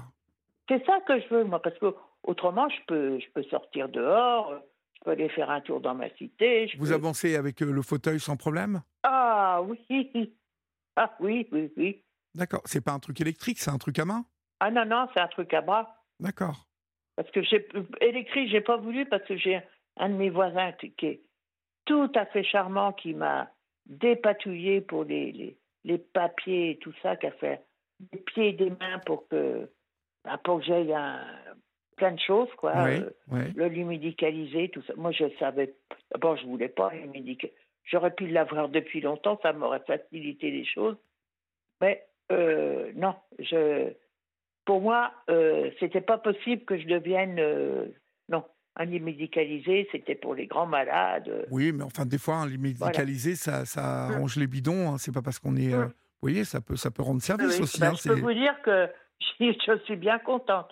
J'ai eu un, un fauteuil releveur aussi. Euh, il a fait des pieds et des mains pour mon fauteuil roulant. Et par contre, le fauteuil roulant, j'ai pas, j'ai eu tort. J'ai pas voulu un électrique dès le départ, parce que ça m'aurait aidé à aller dehors et tout ça beaucoup plus facilement. Mais euh, voilà quoi. Donc je me débrouille quand même. euh. Bon, bah Ah écoutez, oui, oui. vous allez me tenir au courant de tout ça, Ah, hein? oui. Parce que Et ça devrait, ça plus tarder maintenant? Oui, oui. Oh, bah oui, oui. Comme je... Puis là, j'ai appris que la cité serait terminée en 2040. Parce qu'il y a 830 logements à reconstruire, déconstruire, reconstruire. Et euh, il y aurait 620 logements à l'accès à la propriété, mais manque de peau, ils n'arrivent pas à les vendre. Ils n'arrivent pas à les vendre, les, les, les, les appartements. Alors, ça. Vous, on est d'accord que, que c'est c'est une location, vous, hein? Ah oui, moi, c'est location, oui, HLM. Ouais, c'est Mais cool. euh, Super. il voudrait le, le- il voudrait que ça soit un- mélangé, disons. euh, vous savez qu'il y ait, euh, que ça soit pas euh, un Que du ghetto social. comme c'est maintenant. Ouais, ouais, ouais. Voilà. Ils ont raison, ils ont raison. Oui, c'est- ça serait bien. Mais le problème, c'est que Fontenay-aux-Roses, c'est 5000 euros le mètre carré. Euh, puis dans, dans, dans notre coin, le coin, c'est pas, c'est pas évident. Hein. Allô? Oui, oui, je vous écoute. Ah oui, parce que j'ai entendu un, un truc. Euh, oui, oui, c'est pas. Notre coin, c'est mal. D'abord, même avant que tout alentour ça soit construit, parce que on- moi, je suis à, à la limite de quatre communes. Il y a, Sceaux, Fontenay, Bourg-la-Reine et puis Bagneux. Mais ça a toujours été mal, euh, mal famé, si vous voulez, ce coin-là. Même avant qu'il y ait des, des constructions, quand c'était encore des champs, des trucs comme ça, ça a toujours été comme ça. Parce que bon, ben, les, les bandes, ils viennent se battre dans le coin, quoi. C'est, le, truc de ralliement, quoi. Enfin, c'est pas non plus. Je vous dis, c'est pas Chicago, mais, mais bon, avec la réputation qu'il y a, qu'il y a dans le coin, ben, les gens, ils évitent. euh, ils vont acheter ailleurs. hein. Dans le Haut-de-Fontenay ou, ou à Châtenay-Malabry, ça se construit beaucoup. À Clamart, ça se construit beaucoup. euh. Bah, De toute façon, c'est mieux, là. Ils sont en train de rénover tout ça et ça va être plus Ah, vivable. bah, bien sûr. Ça va faire moins ghetto. Hein? Bah, ça en avait besoin. ouais. Ça en avait besoin. Bon, bah écoutez, en tout cas, j'espère que ça va aller vite, Claudine, maintenant. hein. Euh, J'espère, parce que c'est long. Ouais. Vous me tenez au courant? D'accord, d'accord, avec plaisir. Bon, bah, je vous fais un gros baiser et puis courage oui, à vous. moi aussi. Et Hein? puis, euh, bonsoir à, à votre équipe, à Florian qui est très, très sympa aussi. Il est gentil. Ah oui, il est très gentil. Je le suis sur, euh, sur Facebook. Hein. Ah, très bien, très bien, bah, Ah, vous faites oui. bien. On est presque 19 000 là. oui, oui, j'ai entendu ça tout à l'heure. euh, Ouais, c'est bien, ça c'est- monte. c'est- c'est bien, ça monte, ça Ouais, monte. oui, c'est beaucoup, ça monte, c'est super. Bah, je vous embrasse bien fort, ma, ma petite Claudine. Au revoir. Eh ben, merci et au, Au revoir revoir. et bonne soirée à tous les auditeurs. Merci, vous aussi. On accueille Elina. Bonsoir, Elina. Bonsoir euh, Olivier. Bonsoir. D'où nous appelez-vous, Elina? Euh, Paris, Paris. Paris, d'accord. Et quel âge avez-vous Euh, un demi-siècle. Un demi-siècle, d'accord. Parfait. De quoi voulez-vous me parler, Elina Oui, en fait, euh, je vous avais, j'étais Ah, mais Elina intervenu. Mais oui, oui, mais- par rapport. non, mais j'ai un trou, moi, là, d'un seul coup. C'est pas grave. Ah, bah, je suis désolé. Mais c'est parce que Non, votre voix me disait quelque chose et je Non, me dis. mais Olivier, je sais que vous avez tellement d'appels, c'est normal. Non, non, puis surtout, je suis crevé. Donc, euh, en y a fait, pas de souci, il y a pas par moment, j'ai des absences. Alors, non, comment non, ça va, y a Elina pas de souci. Ben, moi, ça va.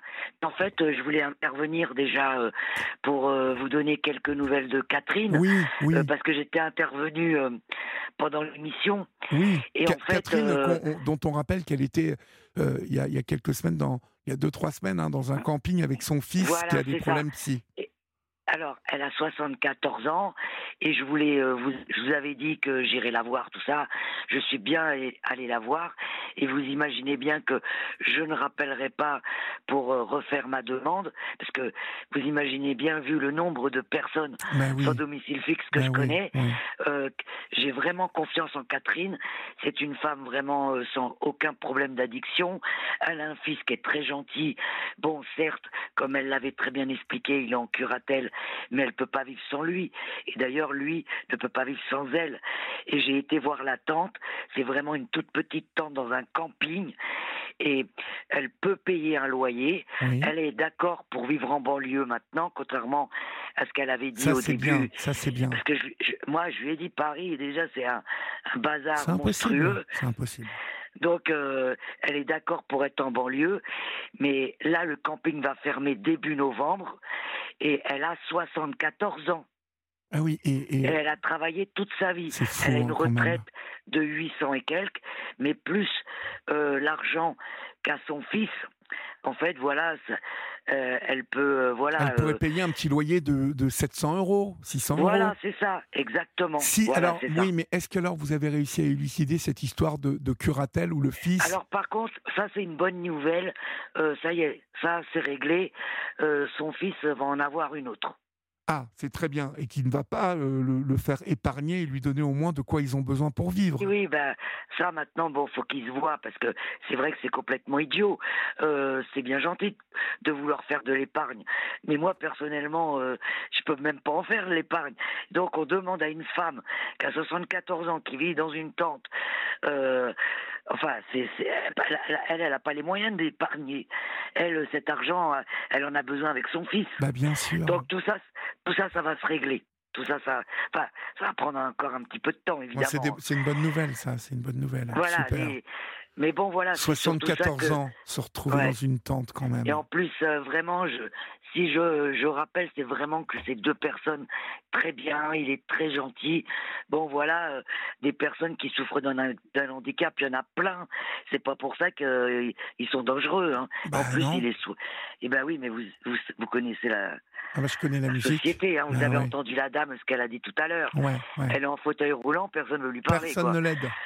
Ah non, mais c'est, c'est complètement ouf, quoi. Et alors, j'en profite aussi pour vous dire quelque chose, parce que j'ai eu Florian, bien entendu, avant de vous avoir. C'est que là, il faut savoir qu'il y a un arrêté préfectoral euh, qui est sorti euh, euh, mardi, et depuis hier, dans le 10e et le 19e. Alors, le 10e, je ne sais pas si vous connaissez un peu Paris, c'est Gare de l'Est. Ouais. Le 19e, euh, il y a, il y a euh, Colonel Fabien, Oui, la rue. Enfin, bon, voilà. Stalingrad. Euh, ils interdisent. Ouais, mais Stalingrad n'est pas dans la liste parce que j'ai l'arrêté devant moi. Comme ça, je dis pas de bêtises. Euh, ils interdisent les maraudes alimentaires. Alors, je m'explique vite fait parce que je sais que après c'est les infos. Parce que, en fait, faut que les gens comprennent quelque chose. Parce que aujourd'hui, mais en 2023, on croit toujours que le sans-abrisme, la personne qui est sans-abri, on pense encore, à- vous savez, au vieux monsieur avec son litron qui était par terre. Vous voyez ce que je veux dire, qui date de plus de 30 ans. Ouais, vous voyez enfin, faut, faut Mais- pas, mais- faut pas beaucoup sortir, Elina, pour penser que c'est Oui. toujours ça. et hein. malheureusement, malheureusement, ça existe encore. Il faut savoir que les maraudes alimentaires, ce sont des personnes.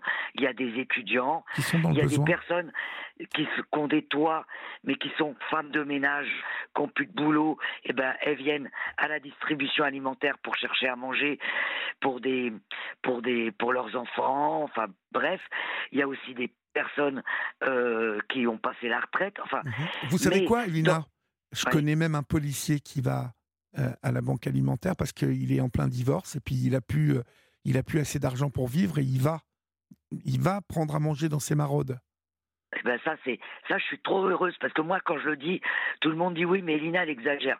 Moi c'est toute ma vie le sans-abrisme alors je suis ravi que ce soit vous qui le disiez.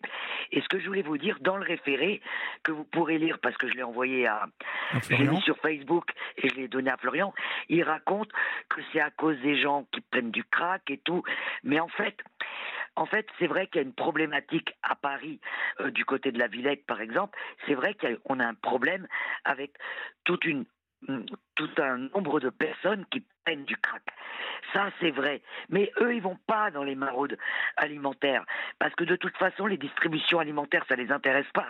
C'est des personnes, moi-même, je vous l'ai dit l'autre fois que j'avais pris du crack, quand on prend de la coke, on n'a pas faim. Mais oui, on n'a pas faim. En fait, ceux qui vont dans les, euh, comme je répète, les distributions alimentaires, c'est des personnes âgées, c'est des jeunes qui vont à l'école. Vous savez que moi, je connais des jeunes qui vont à l'université, qui dorment dehors, et tous les matins, ils se lèvent pour aller manger.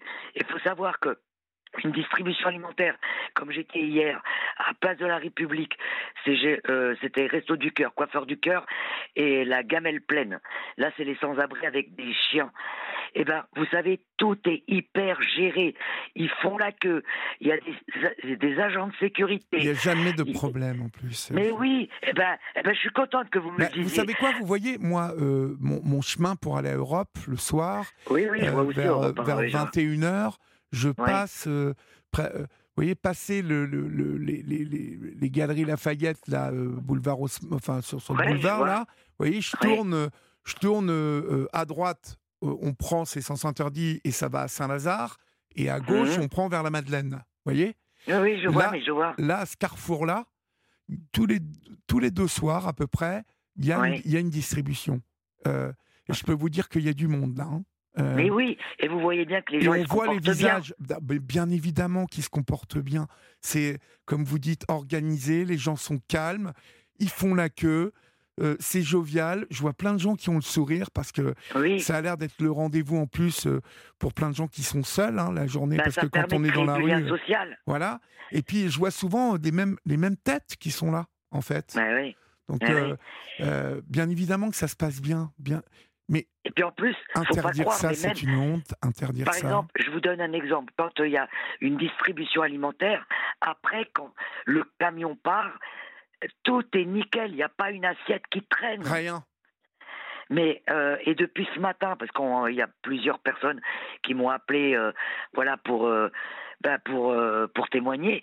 J'ai beau le répéter, mais vous imaginez bien qu'il y a des gens qui me croient pas. Alors que moi, vous savez où j'habite J'habite Jaurès, Stalingrad. Alors le 19e, je le connais Ouais, comme ma poche. Ouais. Euh, voilà. Donc voilà, ben, je suis ravi que vous rejoigniez complètement ce que je dis. Et en plus, à l'histoire du policier, ça, vous vous vous rendez compte? Quelqu'un qui travaille. Ouais. Non, mais moi, Ouais, il est policier. Je, suis dirais pas, je dirais pas dans quel euh, euh, commissariat non, non, parce que le ne pauvre. pas ça. Mais je le connais bien. Mais et moi, euh, il y savez- va, il y va régulièrement. Puis il va pas justement, il va loin de son commissariat pour que personne ne le voit. Ben, mais, mais mais évidemment. il y Mais moi, il vous- y va quatre fois par semaine. Il y va.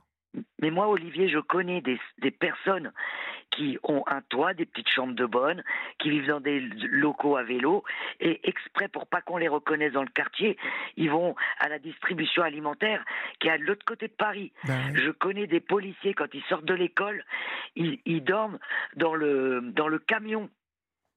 C'est véridique ce que je vous dis. Ouais, ouais, je veux bien vous croire. Et, et- et vous savez, euh, Elina, j'ai- j'ai fait un film sur euh, euh, la précarité chez les étudiants il y a un an et demi. Et j'ai euh, été saisi par euh, le nombre d'étudiants qui n'ont pas de quoi se payer à manger. Parce Et qu'on oui. on oublie même que pour les femmes, hein, les jeunes filles, tout ce qui est produit de nécessité, hein, pour les règles, pour même se laver, c'est cher. C'est cher. Bien sûr. Et elles, elles Ouais, n'ont pas sais. les moyens de se payer ça. Et puis, en plus, je vais vous dire un truc, Olivier. Le truc là, il a fait un référé pour fin 2023, mais c'est pour pas faire peur aux gens, mais il va le renouveler. Le, le, parce que c'est à cause des JO, tout ça. Vous allez pas me dire que d'un seul coup, euh, le crack, ça existe depuis mon époque. J'avais à l'époque 25 ans. Et tout à coup, fin 2023, ah tiens, si on faisait un référé. Non, mais faut pas être naïf, quoi. Vous voyez ce que je veux dire? C'est euh, Euh, inhumain. Inhumain. mais oui, c'est complètement inhumain. Et puis en plus, ils se rendent pas compte que en interdisant les maraudes, enfin les distributions alimentaires, et puis attendez, les assos peuvent avoir une une amende. Eh ben, ils empêchent des étudiants, des femmes, des jeunes filles de manger. Mais après, les gens, ils vont être énervés s'ils peuvent plus manger. Mais bien évidemment. Mais Elina, va- on va, on va marquer une pause et puis vous restez avec moi Ah bah, parce si que voulez, je hein, veux qu'on euh, je veux qu'on continue à parler de ça et puis on va parler aussi ensemble parce que vous connaissez bien le problème parce qu'on voit ça aux infos mais justement du crack et de toute la problématique de déplacer cette population et j'aimerais bien que euh, les, les gens vous en entendent parler parce que vous vous connaissez tout ça. On se retrouve dans quelques instants. À tout de suite. Très bien.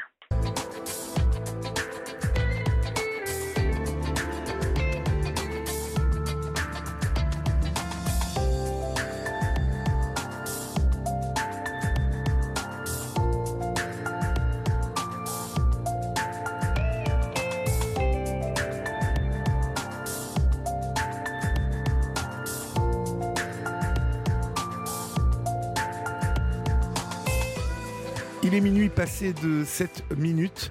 Vous êtes euh, sur Europe 1 et si vous nous rejoignez maintenant, chers amis, vous avez raison. Vous êtes euh, à la bonne place, au bon moment.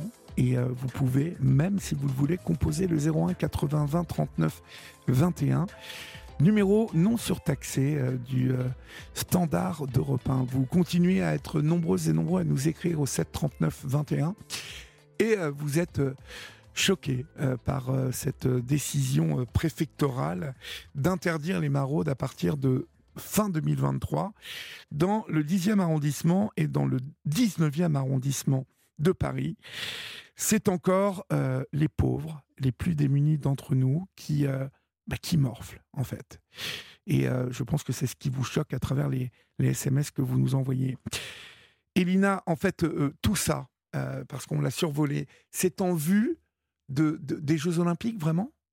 Alors, non, évidemment, dans le dans le dans le courrier du préfet, c'est pas écrit ça. Hein. C'est moi qui l'interprète. Mais euh, vous savez, pour les JO, parce que déjà rien que depuis qu'il y a la on en a très peu parlé dans les médias, mais depuis qu'il y a eu, vous savez, le, rugby, là, la, Coupe du Monde de rugby, déjà ça a commencé on a commencé à évacuer les sans-abri de Paris. Pour vous dire, je vais vous dire quelque chose qui va, c'est pas drôle, mais vous allez voir euh, comment c'est abracadabrant.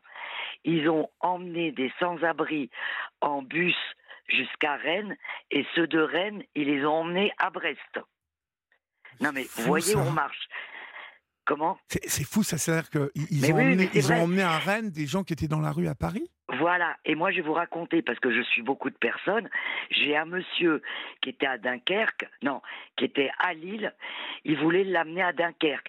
Mais il faut savoir que parmi toutes ces personnes qui sont sans abri, attention, je ne vous parle pas des personnes qui viennent d'arriver d'Italie, là, on est bien d'accord. Je vous parle de personnes sans abri. Qui sont dans la euh, rue depuis longtemps. Qui sont, qui sont dans la rue, qui ont été expulsés de leur logement, ou qui sont handicapés, parce que, vous savez, euh, l'handicap est très mal euh, géré en France, enfin, ou alors des femmes battues. Vous voyez ce que je veux dire C'est des gens, c'est des personnes qui qui sont en train de se réinsérer. Ça veut dire que en pleine réinsertion, en pleine démarche administrative, et eh ben du jour au lendemain, on leur dit ah ben non, tu prends le bus et tu vas là-bas. Alors ils disent que c'est sur le volontariat. Moi je peux vous assurer que le jeune homme, euh, via une association avec laquelle je travaille, eh ben lui, il voulait pas y aller euh, à Dunkerque. Et heureusement que nous, avec l'association, on a été derrière, parce que sinon, il le forçait à aller à 300 km de Lille. C'est dingue ça. Donc, non, non, mais je vous jure, quand on connaît vraiment la réalité du terrain, c'est pas du tout ce qu'on nous raconte euh, euh, chez, enfin, chez nos chers élus. Je dis pas qu'ils sont tous pareils, mais bon. Mais en tout cas, évidemment qu'ils racontent pas que c'est pour les JO. Mais moi, ça me paraît évident. Par exemple, on sait que en 2024, il y a plein de CHU, enfin d'ailleurs tous les CHU vont être fermés. Euh, les CHU, c'est des centres d'hébergement d'urgence. On appelle le 115 et ils vous, ils vous disent, ben, y a, là il y a de la place, là il n'y a pas de place. Tous les hôtels qui servaient de CHU, vous imaginez bien qu'ils ont, euh, là ils ont tous euh, coupé le contrat pour mettre au service des touristes pour 2024. Donc il n'y a plus d'hôtels pour sans-abri actuellement ils sont quasiment tous fermés là. Les derniers vont fermer dans peu de temps. Et on envoie. Moi, je, avec la région, euh, on gère l'hôtel d'un hôtel à Nation. Et eh ben, euh, en tout cas, moi, je sais qu'ils vont être envoyés au fin fond, au fin fond de la banlieue où il n'y a pas de transport, parce que là, j'en ai, j'en connais déjà quelques-unes qui sont pour prendre un bus, des femmes qui boitent, qui ont des problèmes de santé. Il faut faire je sais pas combien de kilomètres pour avoir un bus. Il n'y a pas de, il n'y a pas de commerce. Enfin, je mais, vous jure. Ils logent, où ces gens-là euh, dans, dans, dans quoi? Ben, en fait, ils les envoient dans des centres d'hébergement, mais dans des endroits. Mais euh, imaginons par exemple que la fa une femme là, une, que je connais, qui est femme de ménage là euh, euh, dans Paris.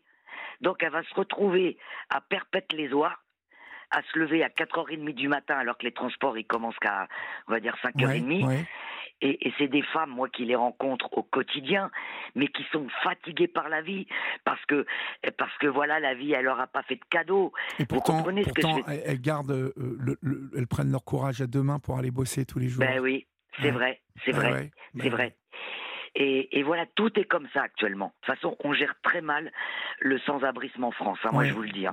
moi cette, société est devenue, euh, cette société est devenue terrible pour euh, les plus démunis d'entre nous. Voilà, pour les plus démunis. Même ceux qui ont un toit, euh, même même ceux ceux qu'on vous savez parce que maintenant les CDI ça n'existe quasiment plus maintenant on vous dit bah tu travailleras trois jours enfin vous voyez ce que je veux dire ah, attendez j'ai appris un truc formidable bon moi je suis un petit peu à la bourre de tout ça mais mes collaboratrices m'ont appris que bientôt on allait créer, en fait, un peu partout en France, dans les grandes sociétés, dans les grands groupes, donc des espaces de travail.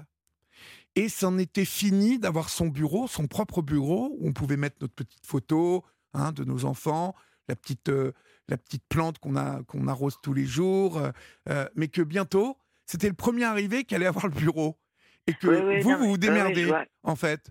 mais elles ont raison. Ça et, et, ça, c'est devenu. Euh, alors, bon, euh, je, ne sais pas, je ne suis pas un spécialiste et, et, je ne sais pas euh, ce que les sociétés gagnent à faire ça. Mais pour moi, ce qui me saute tout de suite aux yeux, c'est que c'est d'un inconfort terrible. Et, c'est impersonnel de ne pas avoir son bureau chaque jour. Euh, en quoi ben, le fait d'avoir son bureau chaque jour ne favorise-t-il pas euh, qu'on soit bien et qu'on bosse bien? Euh, bah pour, moi, c'est le contraire qui, qui tend à impacter le boulot.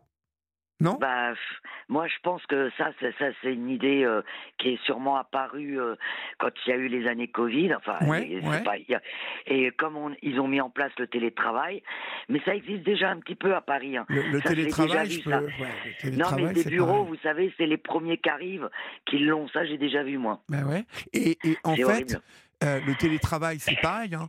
Moi, je vais vous dire, moi, j'ai été élevé à l'ancienne. Euh, le télétravail, je veux voir dans quelques années le résultat, l'impact que ça va avoir, sur notre économie. Hein. Parce que même psychologiquement. Faut pas me faire croire que euh, chez nous, on travaille pas du tout de la même façon. C'est pas vrai. Oui, tout à fait. Et en plus, je vais vous dire, euh, bon, moi personnellement, mais je suis du télétravail, moi c'est un petit, c'est un peu normal dans mon dans mon cas. Mais l'électricité, c'est pas mes employeurs hein, qui payent. Hein. Ben non. Vous voyez ce que je veux dire? Je veux dire, euh, voilà, tout est comme ça. Donc, euh, je ne sais pas jusqu'où on ira, mais bon. En tout cas, je voulais revenir quand même au crack. Parce qu'on en était là quand. Euh, on, on, devait parler de ça. Parce que c'est vrai qu'on entend, on voit aux infos la colline du crack, et puis elle est par-ci, après elle est par-là, puis on les déplace par-là. Et Qu'est-ce qui se passe autour de, cette population-là, bah, En fait, en fait c'est des personnes euh, moi, pour les avoir rencontrés, parce que j'ai travaillé sur le crack, là, je, voilà. Donc, mais en fait, la, la, problématique qui se passe, c'est que déjà, à la base, c'est souvent quand même des personnes qui sont sans domicile fixe, enfin, voire sans abri. Il y a des hommes, il y a des femmes. Alors on voit plus les hommes en journée parce que souvent les femmes, bah, elles vont se prostituer pour avoir de l'argent, pour pouvoir acheter leur dose. Mais il y a aussi des gens parce que en fait le crack, qu'est-ce qui gêne euh, dans cette problématique du crack? C'est pas ceux qui ont un toit et qui viennent chercher leur dose et qui repartent. Non. C'est ceux, c'est ceux qui vivent dehors. Qui vivent sur place. Voilà. Et c'est vrai que ça reste quand même une problématique parce que là, par contre, là, je serai objective et c'est normal. C'est vrai que quand on prend du crack et si les gens sont en manque, c'est vrai qu'il y a des bagarres, il y a des viols. Ça, je peux pas le nier. Mais c'est pas, c'est pas. Moi, je trouve que c'est dégueulasse de la part du préfet de dire on arrête euh, pendant un mois, euh, qui va renouveler, j'en suis sûr, qu'on arrête euh, les maraudes alimentaires à cause de la problématique de la drogue. Ça, ça c'est un mensonge. Vous comprenez ce que je veux dire Oui, je vous comprends, je suis. Parce que des maraudes alimentaires, il y en a toujours eu, et des, du crack, il y en a toujours eu aussi. Donc euh, c'est pour ça que c'est moi qui dis maraude, pour les JO. Maraude et crack, le mariage, euh, euh, enfin, faut vraiment aller le faire parce que ça n'a rien à voir. Mais oui, puis même moi qui moi j'en fais. Les mecs ils viennent même pas. Eux ce qu'ils veulent c'est à la limite s'ils peuvent aller chercher un euro pour un euro plus un euro parce que le caillou ça coûte entre 5 et 10 euros. Voilà, mais une fois qu'ils ont leurs 5 euros ou leurs 10 euros, eux ils cherchent même pas à les manger. Eux ce qu'ils veulent c'est euh, aller chercher. Euh, Et là la problématique qu'on a puisque moi j'habite là où ils viennent d'arriver, vous savez qu'il y a eu des nouvelles personnes qui sont arrivées d'Italie dans le 19e. Oui, oui. Mais la problématique, là, ils sont sous leur tente. moi, j'habite vraiment pas très très loin. Mais la problématique, c'est qu'on les installe là où il y a le crack. Si ces personnes restent trop longtemps à un moment donné, bah, parce que d'après vous, bah, les dealers, d'après vous, ils sont à l'affût. Bien sûr. Et c'est ça qui est complètement dément. C'est comment on peut rajouter de la misère à la misère. Alors que moi, qui vais aussi à la rencontre de ces personnes migrantes, qui, euh, vous savez, moi, tous les gens qui me disent ouais, ils viennent pour les aides. Moi, j'ai jamais vu quelqu'un qui va traverser la mer au risque de mourir en se disant vivement que j'arrive en Italie pour avoir le RSA en France. Surtout, Olivier, faut me croire, quand on arrive en France, on n'a pas le RSA comme ça du jour au lendemain. Mais, non, mais vous savez, il se raconte tellement d'histoires que qu'il y a des confusions partout, quoi. En fait, euh, il faut déjà. Euh, et après, moi, je vous le dis, Olivier, s'il y a des gens qui ne doivent pas être sur notre territoire, eh ben que l'État fasse son boulot. vous voyez ce que je veux dire? Mais ça, c'est l'éternel, euh, l'éternel problème. Vous savez que j'ai un pote qui travaille au ministère de la Justice qui me disait que les gars qui et les filles, mais c'est souvent les gars, hein, qui prennent des obligations de quitter le territoire, ils reçoivent le papier et puis il se passe plus rien après. Mais oui, mais ça, c'est le problème de l'État. Exactement, c'est le problème de l'État. Et toute cette délinquance-là, euh, euh, générée par, euh, bien évidemment qu'elle est générée par la, pauvreté, mais quoi qu'il arrive, on ne peut pas, aujourd'hui, on ne peut plus accueillir tout, tout, tous les pauvres du, monde. C'est, c'est, avec vous, je suis quand même pas, je suis pas, je suis quand même pas, bien sûr. Mais, c'est, pas possible parce qu'il y a un moment, euh, il faut qu'on s'occupe déjà de celles et ceux qui sont là et qui sont dans la mouise. Alors, si ça vient s'accumuler, s'accumuler, s'accumuler, on sait, euh, on connaît le résultat, vous comme moi, euh, Elina, au bout du compte. Vous le connaissez. Donc, comme vous dites, il y, a, y a, y a un paradoxe ou une contradiction plutôt, c'est que les gens qui n'ont rien à foutre sur notre territoire, ils sont quand même et font des conneries et rien ne se passe. Oui, mais c'est ça que je trouve pas normal de la part de.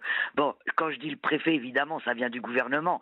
C'est pas le préfet qui a dit un matin en se levant, tiens, je vais faire, euh, je vais faire un, je vais, je non, le préfet il exécute ce qu'on lui demande. Oui, voilà, c'est ce que je voulais dire. Mais c'est ça qui m'énerve. D'un côté, ils font pas leur boulot, et après ils obligent un, un préfet à écrire un courrier. Moi aussi, j'en connais plein de sans-papiers, mais c'est quand même pas à moi de les renvoyer dans leur pays, quoi. Bien évidemment. Vous voyez ce que je veux dire? évidemment, bien évidemment. Moi, je suis désolé. Et ces gens-là, eh ben, où ils sont, comme ils peuvent pas avoir de logement, ou alors ils vont chez les marchands de sommeil, parce qu'aussi on a un gros problème avec les marchands de sommeil qui profitent de cette pauvreté des personnes sans papier. Parce que vous savez, euh, pour faire du crack, il faut ce qu'on appelle des cuisines. Alors, je vais pas tout expliquer au téléphone, hein, mais il faut fabriquer le caillou, on va dire. Eh ben, les, les marchands de sommeil, vous inquiétez pas, ils sont pas regardants, eux. Et les dealers, ils ont l'argent pour payer les loyers les loyers dans lesquels ils installent leur cuisine. Voilà, où ils fabriquent le crack.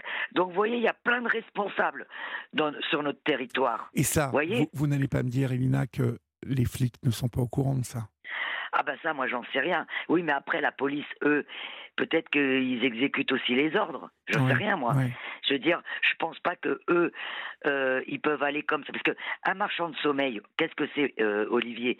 C'est un propriétaire, c'est du privé. Par contre, ça n'arrivera pas dans les HLM. Hein. j'avais été tourné il y a, il y a, il y a deux ans de ça, j'avais été tourné à à Gennevilliers ou, à, plus loin que Pantin, là, dans le 93, j'avais été tourné dans une clinique, une, ancienne clinique où il y avait des familles et euh, c'était mais, mais elles vivaient dans des conditions. Euh, alors, ils vivaient à 15 dans une chambre d'hôpital. De, hein, et puis, euh, les gamins avaient attrapé des virus qui traînaient là encore, des staphylocoques dorés. Enfin, c'était un ancien patron de clinique hein, qui louait bah, ces, emplacements-là ces pauvres gens. Voilà. Il y, a, y, a, y, a, y, a, des gens qui exploitent la misère, hein, de toute façon, ça ah bah, c'est clair. Ah, moi, je peux vous en dire. Alors là, si vous saviez le nombre de gens qui me qui, qui m'appellent parce que ça c'est mon numéro public et qui me racontent des histoires, mais moi ça me rend dingue. Mais moi aussi. Et Elina, si on tapait dur un peu, si, bah, moi, vous voyez ce que je veux moi, Si un jour vous avez un projet, moi je, alors là je vous suis, hein, et puis je vous emmène euh, là où il faut aller. Hein. Mais euh, et puis vous savez, il y a des propriétaires parce qu'on s'imagine toujours voir le propriétaire euh, avec une sale gueule et tout.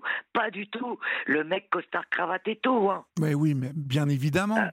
bien évidemment. Ah je vous jure. Quand vous louez des endroits comme ça, euh, faut pas oublier que c'est du black. Faut pas oublier eh qu'il n'y a pas d'impôt là-dessus. Tous ces mecs-là, ils participent en rien à notre société. Ils prennent du cash sur le dos de la pauvreté, euh, et puis ils payent aucune taxe, rien du tout. Ben, rien bien sûr. du tout. Et là où je aussi l'État, je leur en veux. Enfin, de toute façon, on n'a pas vraiment un ministre du logement là.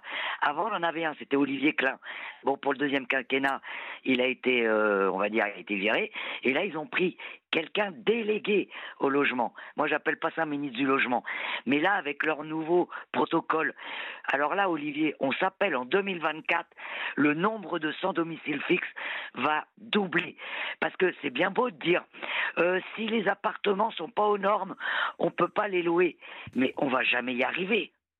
Vous avez vu les listes d'attente dans les HLM Vous avez vu le nombre de gens à la rue? Mais bien sûr, mais. euh, Non, mais on va jamais y arriver. Hein. Là, là, ça, va- ça va être une cata. et- là. et Nina, ça fait un moment qu'on va droit dans le mur, hein, vous le savez, vous. Oui, je sais. Hein? Euh, ça fait euh, 20 ans, moi, que je, je, je, je dis, j'ai plein de potes qui sont dans le social. Euh, ça fait 25 ans. Il y a 25 ans déjà, je leur disais, mais il en faudrait 10 ou 20 euh, pour un comme vous, pour euh, essayer de s'occuper de tous ces gens, parce que même eux, ils sont, ils sont débordés dans le social. Je sais. Et puis, Olivier, j'aurais dire quand même une, une parole, euh, parce que je voudrais pas que les propriétaires pensent, parce que moi, je connais aussi plein de petits propriétaires, mais ils ont même pas les moyens de, de, de comment dire, de, de réparer, vous savez, de, parce qu'ils n'ont pas assez d'aide pour, pour que tout soit aux normes. Alors, qu'est-ce qu'ils font? Moi, en tout cas, j'en connais personnellement. Eh ben, ils revendent. Et ils revendent ben, au premier qui achètera. Et qui achète souvent? Eh ben, c'est des marchands de sommeil. Oui. Ah oui, carrément. Ah non, mais quand vous voyez la chaîne, vous tombez par terre. Mhm. Ah, mais il y aurait moyen de faire une enquête là-dessus, vous pensez? Un truc euh, Bah, comme moi, ça je on- pense. Ouais. Oui, moi, je pense. Je pense que si vraiment. euh, euh, oui, je pense que des journalistes. Euh, parce que bon, moi, moi, je peux. Moi, j'ai fait beaucoup. Moi, c'est pas moi qui faisais l'enquête. On va dire que j'étais le. Je sais pas comment on dit. euh, Le fixeur. fil rouge ou l'indique ou l'instru. Oui, oui, le on fixeur, on appelle ça la Voilà, fixeuse le voilà. Je sais pas comment ça s'appelle, mais euh, par rapport aux sans-abri, avec des bons journalistes, on peut faire des bonnes enquêtes. hein. Ouais, ouais. Mais par exemple, la dernière fois, bon ça par contre, je ferai attention. Bon, la jeune femme m'a m'a pardonné, puis c'est une jeune femme super, mais elle était dans un centre d'hébergement pour femmes. Mais quand je vous dis pourri, pourri, pourri, moi je pouvais pas y rentrer parce que on savait qui j'étais. Je lui ai fait faire une caméra cachée. Et ben après, vous savez ce qu'ils ont fait? Non, quand c'est passé à la télé. Je sais pas si vous la connaissez. Elle s'appelle Claire Lajonie. non, non. Elle a écrit les, elle a fait un truc sur les invisibles, et sur les femmes à la rue. Et en fait, euh, et ben après la fille, quand le film est passé, et ben ils l'ont virée. Ils Tout ça parce qu'elle avait osé montrer la vérité. Bah oui. Euh, euh, C'était pour montrer euh, l'hygiène des douches. Mais oui, mais bon, euh, c'est sans pitié, hein, ce monde-là, hein. Parce que tout ça, c'est payé par nos impôts, hein, tous ces centres d'hébergement là. Faut pas croire que c'est l'État qui paye tout. Hein. Enfin, c'est pas le gouvernement, euh, c'est l'impôt, c'est les impôts de tout le monde. Bah, écoutez, vous savez, euh, il y a même il y a 8, oh là, il y a, y a 12 ans de ça. J'étais euh, chez Laurence Ferrari, dans, dans la boîte de prod de Laurence Ferrari, il y a 14 ans, pardon, au moment où Laurence était, avait une boîte qui s'appelait Storybox. Et ben, j'avais été faire une caméra cachée le long du périph', là, sur, euh, dans les, les grands Formule 1, vous voyez, il y, avait des Formule 1, euh, des, euh, les, les hôtels pas chers. Oui, j'ai connu Bon, la, vous avez connu ça. des Formule 1. Bon, eh ouais, ben, connu. je suis rentré là-dedans. Il y avait dans ce Formule 1 400 ou 500 chambres. D'accord? Les trois quarts de l'hôtel étaient occupés par des gens qui étaient venus comme ça et qui n'étaient jamais repartis. Oui, non, mais Et- je sais. Puis, ah, Et ouais. c'était l'État et la ville de Paris qui payaient entièrement les Formule 1 qui euh, prenaient des loyers de 7 000, 8 000 euros par mois. Vous Oui, bah, vous, vous rendez compte? Ouais, et tout ça pour rien. Parce que, enfin, c'est pas pour Bah, rien. Tout ça pour loger des gens. Mais Oui, mais mais il y a, il y a un truc qui va suivi. pas quand même. faut un suivi quand même. Moi, vous savez, j'ai connu cette époque. Et vous savez, c'était à l'époque de la carte. Vous savez, vous, vous payez, vous, vous avez. Et en fait, on- des fois, dans les chambres, on était au moins cinq. Exactement. Ah ouais, moi, je l'ai connu cette époque. hein. Mais euh, Sauf que c'est mais- plus possible ça maintenant, je crois. Ben, euh, je pense pas. Mais par exemple, c'est comme les mineurs isolés. Les, les, on appelle ça maintenant les jeunes non accompagnés. J'en ai plein Des dans mon fois, quartier, mettent- moi, des mineurs. Ils euh, les, mettent, ils les mettent dans des chambres tout seuls. Et je peux vous assurer, on en parle rarement, mais euh, moi qui suis à fond là-dedans, des fois il y a des jeunes carrément ils se suicident, ils passent par la fenêtre parce qu'ils n'en peuvent plus. Ils arrivent de pays, ils sont, ils sont, ils arrivent de pays. Moi, moi, je les ai vus. Algérie, Afrique. Euh, voilà, on voit bien qu'ils sont jeunes. Et puis. Euh, ils sont tout petits. Et puis, ah oui. Par contre, je peux vous le dire parce que moi, j'ai rencontré un journaliste et c'est lui qui me l'a dit. Je lui ai dit, mais il a fait une enquête sur les mineurs, enfin ces jeunes qui viennent du Maroc. Et il m'a expliqué, il a fait une enquête hein, jusqu'au Maroc. Et au Maroc, ils étaient déjà à la rue. Déjà à la rue, d'accord. Ouais, ils étaient, il me l'a dit. Parce que moi, je voulais savoir, est-ce que c'était les parents et tout. Il m'a dit non, souvent, ils sont déjà à la rue. En fait. et, donc quoi, le, gouvernement marocain favoriserait euh, que ces, ces gamins-là, ils bah dégagent de chez eux? Bah, écoutez, moi, je ne connais pas particulièrement le bah, Maroc. Quand on est à la rue au Maroc, c'est compliqué de payer des passeurs. Euh, c'est cher, les passeurs. Bah, en tout cas, moi, les, les, les, gamins que ce journaliste a interviewés, les gamins, euh, même à un moment donné, on les a retrouvés euh, du, dans un parc à la goutte d'or où ils sniffaient à la colle. Oui, bah oui, oui. Mais ils dormaient et même. J'en ai plein dans mon quartier, dans le 18e, là. Plein. Les, les, là, par contre, je comprenais les riverains, ils en pouvaient plus. Et moi, je suis allé voir ces jeunes, mais ça se voyait. Hein. Ils avaient 13, 14, 15, ça se voyait. Mais, de toute façon, Elina, vous comme moi, on le sait, quand on se retrouve tout seul comme ça, dans un pays qui n'est pas le nôtre, euh, que on, est livré à soi-même, qu'est-ce qu'on fait la journée? Bah, bah, On fait des conneries. Bah ouais. Et alors, vous savez, les gamins, parce que je leur ai quand même posé des questions, je les ai rassurés. Je dis, non, mais je suis pas de la police. Parce que quand même, les, les plus vieux, j'ai eu un peu peur. Mais en fait, je leur ai demandé s'ils étaient passés par des passeurs. Et eh ben, ils m'ont expliqué qu'ils étaient venus à pied ça fait, pendant des mois, ils ont marché et ils sont passés par l'Espagne. Alors moi, je connais pas très bien, mais par un espèce de petit chemin euh, qui relie euh, euh, le Maroc et l'Espagne. Mais par les montagnes, ils m'ont expliqué. Ah mais ils ont mis des mois avant d'arriver à Paris. D'ailleurs, ils étaient sales. Hein. Et il y a, je sais qu'il y a une association qui s'occupait d'eux. Je ne sais pas ce qu'il en est là, mais en tout cas, c'était des gamins. Parce que je peux vous assurer, alors le crack, c'est déjà quelque chose, mais fumer la colle, alors là, ah, ces pauvres petits, surtout à cet âge-là, les cerveaux, là, ils sont complètement. Ce sont des enfants, ce sont des enfants. Ouais, c'est terrible, quoi. vous croyez que le crack, on va trouver une solution pour, euh, pour cette bah, population-là bah, La problématique du crack, euh, qui est à base de cocaïne et d'ammoniac et puis d'autres produits, euh, c'est coupé avec tout maintenant, de toute façon. le problème, c'est que contrairement à l'héroïne, il y a la méthadone ou le subutex, mais le, Pour le crack, la cocaïne, non, il n'y a rien. Et en fait, à part, on peut se débrouiller avec des antidépresseurs et tout ça. Mais le problème, c'est que quand ça fait, on va dire, je, ne sais pas, moi, je pense que ça, c'est moi qui dis ça parce que moi, je, au bout de quatre ans, bon, voilà, j'ai pas. mais je pense que quand ça fait déjà sept ou dix ans qu'on en prend, qu'on a plus de dents, qu'on a le cerveau oh complètement défoncé, qu'on habite, qu'on a plein de personnes qui habitent dans sa tête, là, je pense que à part euh, et vous savez, vous connaissez la France. Euh, moi, moi, j'ai eu de la chance, on m'a obligé à me soigner parce que moi, j'ai été sous tutelle de juge et tout ça. Mais vous savez, si j'avais pas eu un juge, moi, je savais pas qu'il fallait que je me fasse soigner. Oui. Mais justement, j'allais vous poser la question est-ce qu'il y, est y, a une antenne médicale euh, qui s'occupe de ces gens-là? Bah, Il y a ceux qui, ont envie de se soigner. Et en effet, il existe euh, des antennes où les gens peuvent euh, aller voir des, travailleurs sociaux, des médecins euh, pour se soigner. Mais malheureusement, ceux qui sont, on va dire, en bout de course dans le crack, eux, ils sont tellement... Il faut, avoir un peu de conscience encore pour avoir envie de se soigner. Vous voyez ce que je veux dire? Oui, oui, Parce que quand vous êtes euh, euh, trop dedans, c'est comme l'alcoolisme. Hein. À un moment donné, il y a, y a, un système de non-retour. Et là, je vais vous dire, euh, qu'est-ce que vous voulez faire à part qu'on vous force à... Alors moi, évidemment, tout le monde me crie dessus en me disant, Elina, on n'a pas le droit de forcer les gens à se soigner. Mais moi, ça m'a sauvé la vie.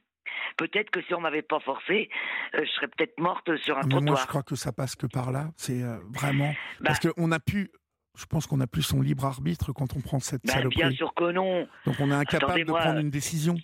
Incapable. Je vais pas vous je vais pas vous raconter toutes les conneries que j'ai faites euh, quand je prenais du crack, mais mais je me dis mais comment j'ai fait ça quoi? Ouais, Faut vraiment là, parce qu'en fait vous êtes tellement, en fait c'est votre addiction qui vous qui vous conduit. Vous pousse.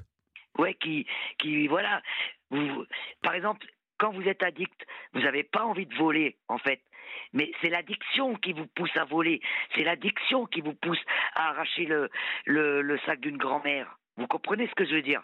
Et puis des fois, eh ben, en, en, des fois, eh ben, il y a des mecs, ils sont tellement complètement fracassés dans leur tête, ils ont un couteau et puis voilà, ils vous plantent. Voilà, voilà ce que ça fait. Voilà. Et puis euh, pour l'instant, on n'a pas euh, mis. Vous savez, Lina, tout est une question d'argent. Et euh, si demain on se décidait à, à, prendre en charge médicalement la plupart des gens qui sont là-bas, c'est-à-dire que si on les coffrait pour les, forcer à se soigner, ça changerait radicalement les choses. Et les riverains, euh, c'est normal qu'ils en aient marre de cette population. Ah bah ça, je dis pas le contraire. C'est ça. C'est bien la différence entre les distributions alimentaires et la problématique des personnes qui prennent du crack. Mais il n'y a rien à voir avec euh, la mayonnaise, ben comme on dit. C'est, les gens qui comparent ça ne savent pas de quoi ils parlent. Les, maraudes n'ont rien à voir avec le crack. C'est, ben dingue. Voilà, c'est ça. Mais là, par exemple, on parle vous parlez d'argent, Olivier. Mais là, par exemple, les personnes euh, qui viennent d'Italie, là, pourquoi ils les mettent à côté des crackers? Ça, c'est quand même une, c'est du bon sens. Ouais. Vous voyez ce que je veux dire ouais. Ils pouvaient bah, pas. C'est plutôt, du mauvais sens. C'est plutôt du mauvais sens, malheureusement. Non, mais là, c'est exagéré. Ça veut dire, non, mais la misère dans la misère, moi, je supporte plus, là. Je... Mais le pire, Elina, c'est que tous les soirs, moi, je rentre, je pars par euh, les grands boulevards où il y a des gens qui installent leur maisonnette en carton et qui ah se couchent tous les soirs, là, euh, dans mm. les les renfoncements des, portes des grands magasins. Et quand je reviens le soir, j'ai au moins deux. Alors, je leur donne des trucs à chaque fois, ou à manger, ou à. Mmh. Il y a deux, trois personnes qui sont même schizophrènes qui vivent là, pieds nus, hiver, comme été. C'est. Vous savez, il, y a, il y a 20 ans, j'étais allé euh, pour la première fois aux États-Unis, à Los Angeles, et j'avais été choqué, euh, saisi par le fait que les euh, les malades psy, c'est-à-dire les schizophrènes, les, les, fous, quoi. Euh, enfin, les fous. Euh, quand on est schizophrène et qu'on n'est pas soigné. Les personnes qui souffrent d'un handicap, quoi. Les, les, personnes qui souffrent d'un handicap psy, eh bien, personne ne s'en occupait. Ils étaient dans la rue comme ça, en plein centre de Los Angeles. Ouais. Bah, aujourd'hui, Paris, c'est la même chose. Ah bah ouais, mais puis attendez, là on parle de Paris, mais moi qui, qui travaille dans toutes les grosses métropoles en France, c'est partout pareil maintenant. Hein. Ouais, ouais. Bon, en tout cas, c'est pas parti pour s'arranger, ma pauvre. Mais en tout cas, c'est bien qu'on se parle de temps en temps comme ça, j'adore. Donc, euh, Par contre, avant de finir, je voudrais vraiment dire, si quelqu'un entend l'appel de Catherine euh, en banlieue parisienne, euh, voilà, je... en banlieue parisienne, si vous avez un, un, un, un, studio, un grand studio où on peut mettre deux petits lits ou carrément un deux pièces, 700, 800 euros de de loyer, bah vous nous appelez ici à Europe 1 et on vous mettra en rapport avec Elina ou avec Catherine directement, d'accord? Voilà. Bon, je vous embrasse bien fort, Elina. Ouais, merci beaucoup, Olivier. Merci, prenez soin de vous. Ouais. Au revoir. Ah, bonne fin de soirée. Au revoir. Au revoir.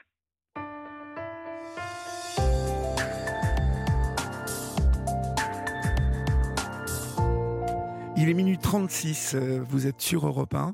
C'est euh, votre libre antenne jusqu'à 1h du matin. Nous accueillons Boubaker. Boubaker. Bonsoir Boubaker. Bonsoir Monsieur Olivier. Bonsoir. Je, euh, je prononce bien votre prénom, Boubaker Boubaker Boubaker. Boubaker, d'accord. Ouais. Vous m'appelez d'où Boubaker Je vous appelle de Béziers. De Béziers, d'accord. Et quel âge avez-vous? J'ai 58 ans malheureusement. Oh, bah non, bah écoutez, c'est la force de l'âge, là, 58 ans. Oui, peut-être, mais la moitié de, ma vie m'a été amputée. Alors, je sais, et c'est ce dont on va parler, Boubacar. Euh, vous voulez me parler de, de, ces, de cette moitié de vie qu'on vous a volée Ouais, on me l'a amputée, on me l'a volée, on me l'a détruite. Alors, perdu. Dites-moi, racontez-moi, qu'est-ce qui s'est passé? J'arrive, avant, j'habitais Strasbourg.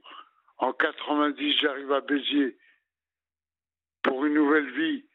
Cinq mois après, On m'accuse euh, d'un crime ignoble, assassinat avec acte de barbarie. D'accord. Je revenais pas. Malgré que je niais avec véhémence les faits qui m'ont été reprochés, malgré les alibis que j'avais, malgré les témoins qui m'ont toujours innocenté, en, 2000, en 1993, j'ai été condamné à 20 ans de réclusion, sans preuve ni mobile. Alors, je revenais pas. C'est cette histoire-là. Euh, essayez de me raconter euh, dans quelles circonstances il est commis ce meurtre. Mais j'ai rien commis. Non, je sais que vous n'avez rien commis. Non, mais Boubacar, euh, je, je, sais que vous, vous n'avez rien commis, mais vous avez bien dû apprendre dans quelles circonstances cette femme avait été assassinée. Qu'est-ce qui lui est arrivé ce soir-là à cette femme? Parce que quelques jours avant son assassinat, j'ai été vu avec elle en train de boire un verre. On m'a interpellé comme suspect avec un, un gars que j'ai connu peu de temps avant. Oui. Et bon, à partir de là, les accusations ont fustigé de toutes parts. D'accord. Accusations mensongères sur accusation mensongère, malgré que je niais les faits qui m'ont été reprochés. Mais bon, après, j'ai été incarcéré. Cette dame, euh, avant qu'on parle de. On va parler justement du procès et de tout ça, mais cette dame, en fait, vous la voyez une fois en compagnie d'un autre homme, vous buvez un verre avec elle et vous, vous ne la revoyez jamais après? Absolument pas. D'accord. La première fois, la première fois que je l'ai vue, c'était le 27 juillet 90. On a passé une soirée avec l'homme et son, sa copine d'enfance. On a passé une soirée avec elle. Après, je les ai plus revues. Et la fille, la, fille que, les filles qu'on a connues le 27 juillet 90, une d'elles a été découverte, enfin, a été assassinée dans la nuit du 31 juillet au 1er août 90. D'accord. Alors que moi, alors que moi, ce soir-là, je me trouvais chez les alibis, euh, je fêtais un anniversaire, j'avais aucune connaissance d'où elle était, ce qu'elle faisait. D'accord. Vous, elle a été assassinée chez elle, cette dame? Écoutez, je ne sais pas où elle a été assassinée. D'accord, Mais elle a été découverte dans un, dans un sac poubelle euh, dans une rue de Béziers. D'accord. Bon, et vous, ce soir-là, vous fêtez donc euh, un anniversaire avec des amis? Voilà, et ils m'ont toujours innocenté. D'accord. Donc, euh, vous, vous êtes interpellé dans quelles conditions, Boubacar Comme suspect numéro un. Oui, euh, on vient vous chercher où euh, Dans quelles conditions Chez moi, à la maison, dans Chez mon vous. lit. D'accord. Alors que je dormais. D'accord. Vous, ne deviez... vous ne deviez pas comprendre ce qui vous arrivait. Ah, J'ai rien compris du tout. J'étais à côté, je dormais à côté de mon épouse, j'étais tranquille. On vient, on m'interpelle, on m'amène au commissariat. J'ai rien compris.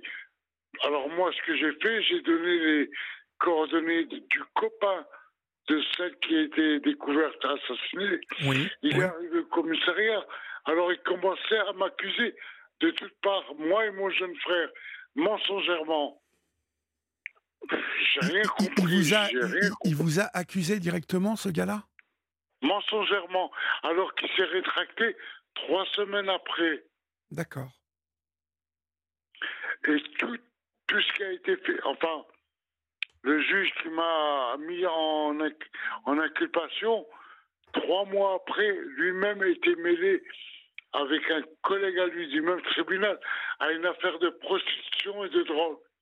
Après, ça a été la porte ouverte à tous les mélodrames. Il y a eu cinq, six juges de remplacement qui qui l'ont remplacé. Entre-temps, la police, ils ont fait tout et n'importe quoi. Enquête mal orientée, ceci mène cela, ils ont fait du tout et du n'importe quoi. Je passe en, 80 en 1993 à la cour d'assises de Montpellier. Malgré que, malgré que mes alibis sont venus à la barre, m'ont totalement innocenté, ainsi que d'autres témoins qui m'ont innocenté, on me condamne à 20 ans de réclusion. D'accord. Quel, Sans preuve ni mobile. quel- alors, c'est ça que j'allais vous demander. Euh, on vous condamne sur la foi euh, de quoi? Parce qu'il n'y a aucune preuve. Il y a même mon avocat, même mon avocat, Maître Bousquet de Béziers, il n'y avait aucune ADN, aucune, il n'y avait rien, aucun élément qui me mettait dans, dans l'histoire. Rien du tout. Alors que j'avais des témoins des alibis qui me sentaient.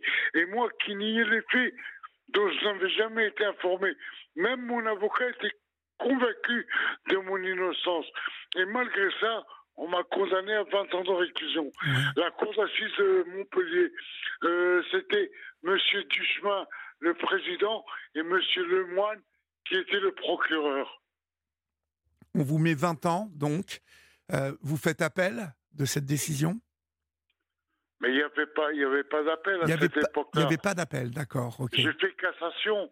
Un an après, j'ai eu le retour de la cassation rejeté. Rejeté. Et, de- et entre-temps, j'ai découvert le véritable assassin qui court toujours au risque de commettre de nouveaux délits aussi graves. C'est-à-dire qu'aujourd'hui, vous savez qui a assassiné cette femme?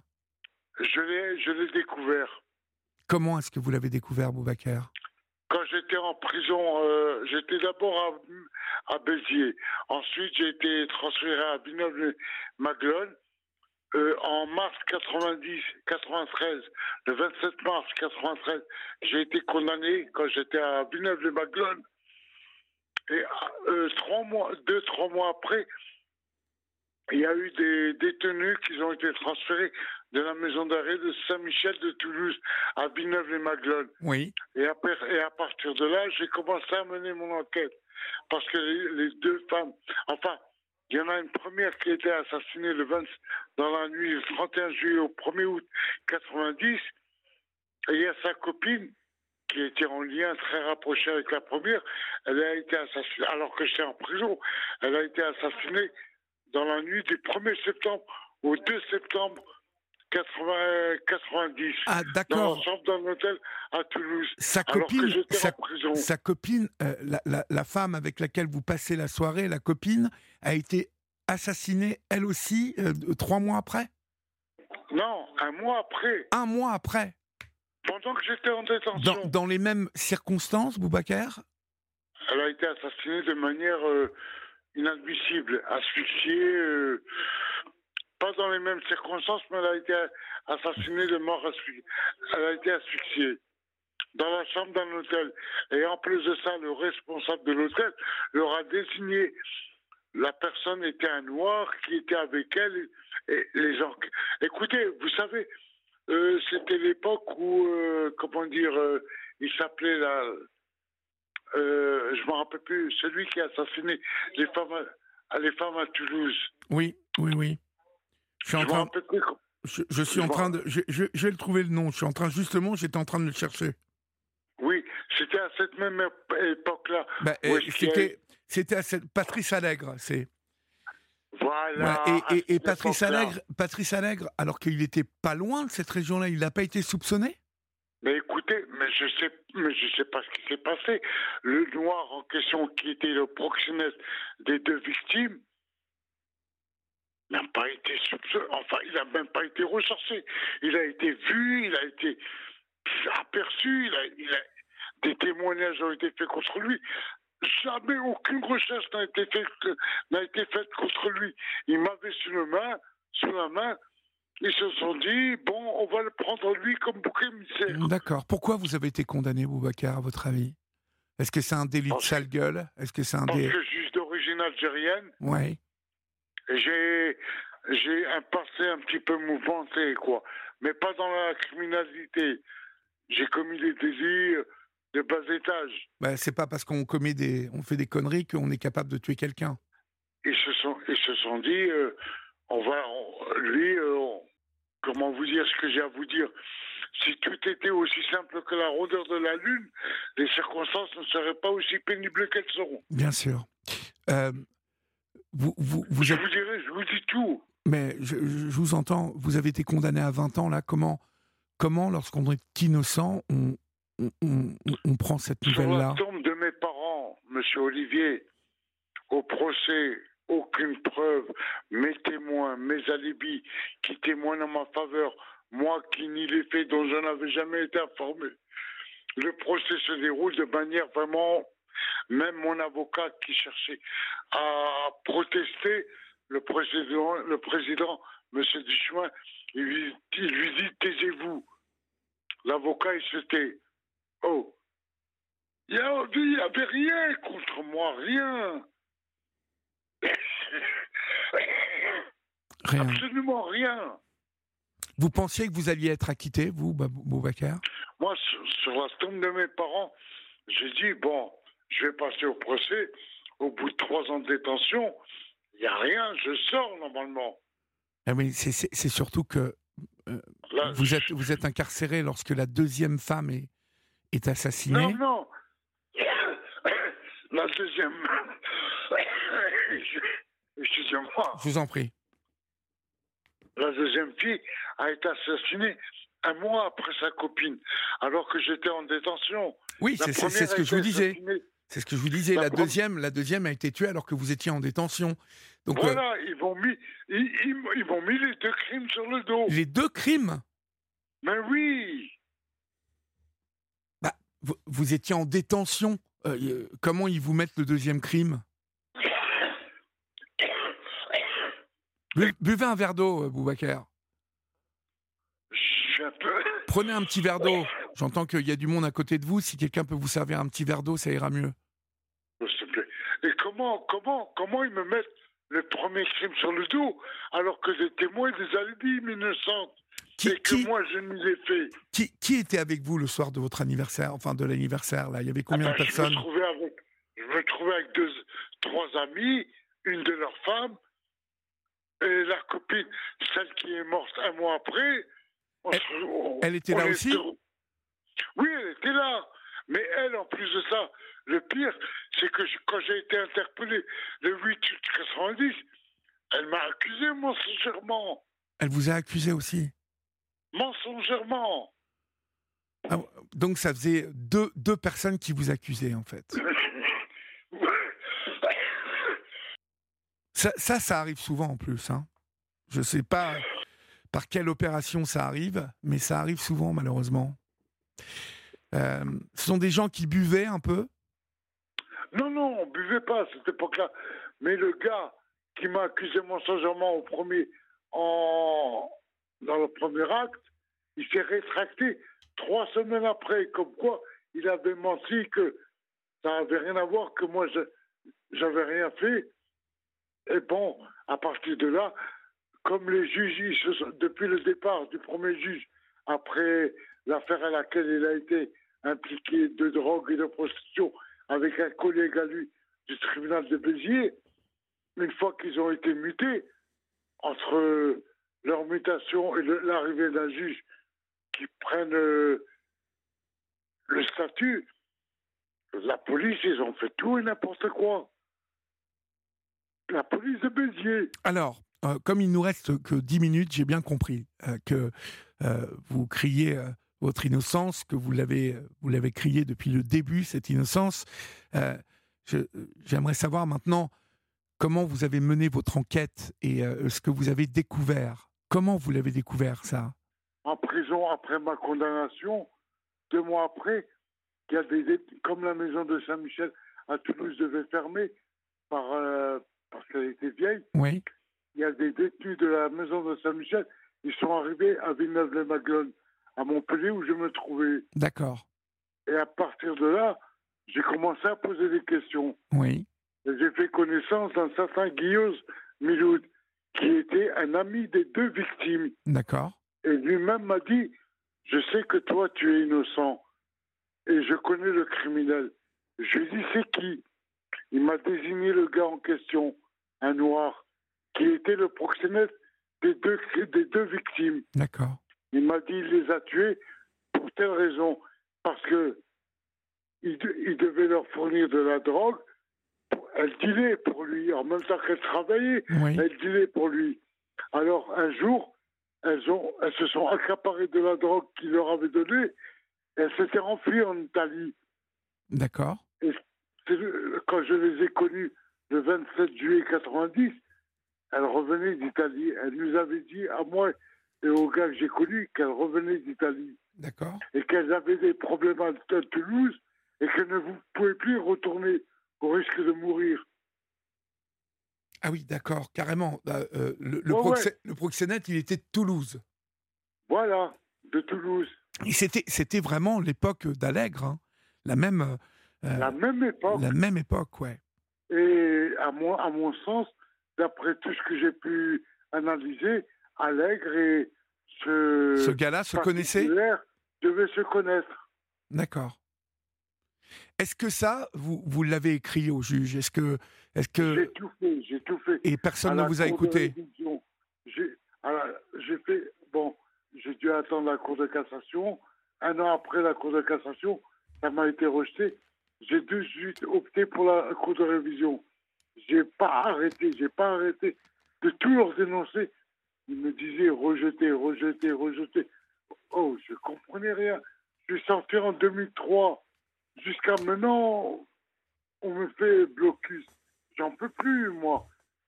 Si vous pouvez m'aider, s'il vous plaît, je veux faire éclater la vérité. je, je, je, je comprends euh, parfaitement, euh, et j'allais vous poser la question. Euh, vous continuez encore aujourd'hui à clamer votre innocence et à vouloir, bien évidemment, être lavé de cette, de cette accusation de meurtre. Euh, vous, vous, vous, savez, vous, vous, vous- savez si ce gars-là, il est encore en vie, s'il est encore là Vous avez pu enquêter là-dessus? Non, de ce côté-là, je peux pas savoir. Parlez bien dans votre bon. téléphone, je vous entends mal. Euh, je peux pas savoir s'il est mort ou pas, mais je sais une chose, c'est que Guillaume Minou, le témoin principal, ainsi que les frères Touati, Guillaume Minou habite à Rodez, les frères Touati qui m'ont désigné le même criminel habite à Toulouse. D'accord, parlez bien dans votre téléphone, s'il vous plaît. J'ai bien le- entendu, j'ai bien entendu les noms, j'ai bien entendu. Mais ne, ne dites pas trop de noms, euh, c'est pas, euh, on a bien entendu. Euh, mais ça veut dire qu'aujourd'hui, potentiellement, euh, il y a quand même des gens euh, qui pourraient euh, témoigner euh, euh, et, et qui savent qui est le vrai meurtrier de, cette, de, de ces deux femmes, hein, parce que c'est le même meurtrier finalement. Affirmatif, affirmatif. D'accord. Et, et aujourd'hui, en fait, vous, vous, vous êtes accompagné d'un avocat ou c'est fini, plus personne veut vous aider? Non, j'ai personne, sachant que les enquêtes, les investigations ont été bâclées et bafouées. Ouais, ouais. Mhm. Ouais, ouais, je, je comprends. Mon seul avocat qui était à l'époque, c'est maître Josy Jean Bousquet de Béziers. D'accord, il est toujours en vie, cet avocat? Oui, oui, je l'ai vu il n'y a pas longtemps, il travaille toujours au tribunal. D'accord, répétez-moi son nom, c'est maître quoi? Maître Josy Jean Bousquet. Josy Jean Bousquier, d'accord, ok. Non, Jean Josy Bousquet. Jean Josy Bousquier, d'accord, je Voilà, note. 27 place Sémar, 34 500 Béziers. Je l'appellerai, d'accord? Si vous voulez, je peux vous adresser son numéro de téléphone. Vous- pas, pas à l'antenne, s'il vous plaît, mais vous allez le donner Oui, à, non, non. vous allez le donner Non. à Florian avant, de, avant qu'on se quitte, d'accord? Euh, euh, lui, aujourd'hui, quand, quand vous lui parlez de ça, votre avocat, il, il- il- il continue de rester euh, avec un goût amer dans, dans la bouche, je suppose. De... Non, mais mon avocat m'a carrément abandonné depuis. Je... Parlez bien dans votre téléphone, Boubacar. Je vous entends plus, là. Je ne vous entends plus du tout. Je vous entends plus du tout, Boubacar. Je, je suis là. Ah oui, d'accord. Je suis installé dans un immeuble. Parlez bien dans votre téléphone. Parlez bien dans votre téléphone. Bah non, non, vous avez un truc qui qui va pas là. Là, vous arrivez à Là, m'entendre ça y est, là je vous entends très bien. Alors vous me disiez quoi? Il vous a abandonné votre euh, euh, ou, ou pour lui c'est fini Est-ce qu'il y a prescription? Est-ce que aujourd'hui la Non, justice la justice pourrait-elle rouvrir ce dossier? Moi, je demande une euh, ouverture d'information, un- une ouverture d'enquête. Parce que l'affaire a été mal clôturée sur un innocent. ça, se tient complètement votre histoire en plus, c'est ça qui est fou.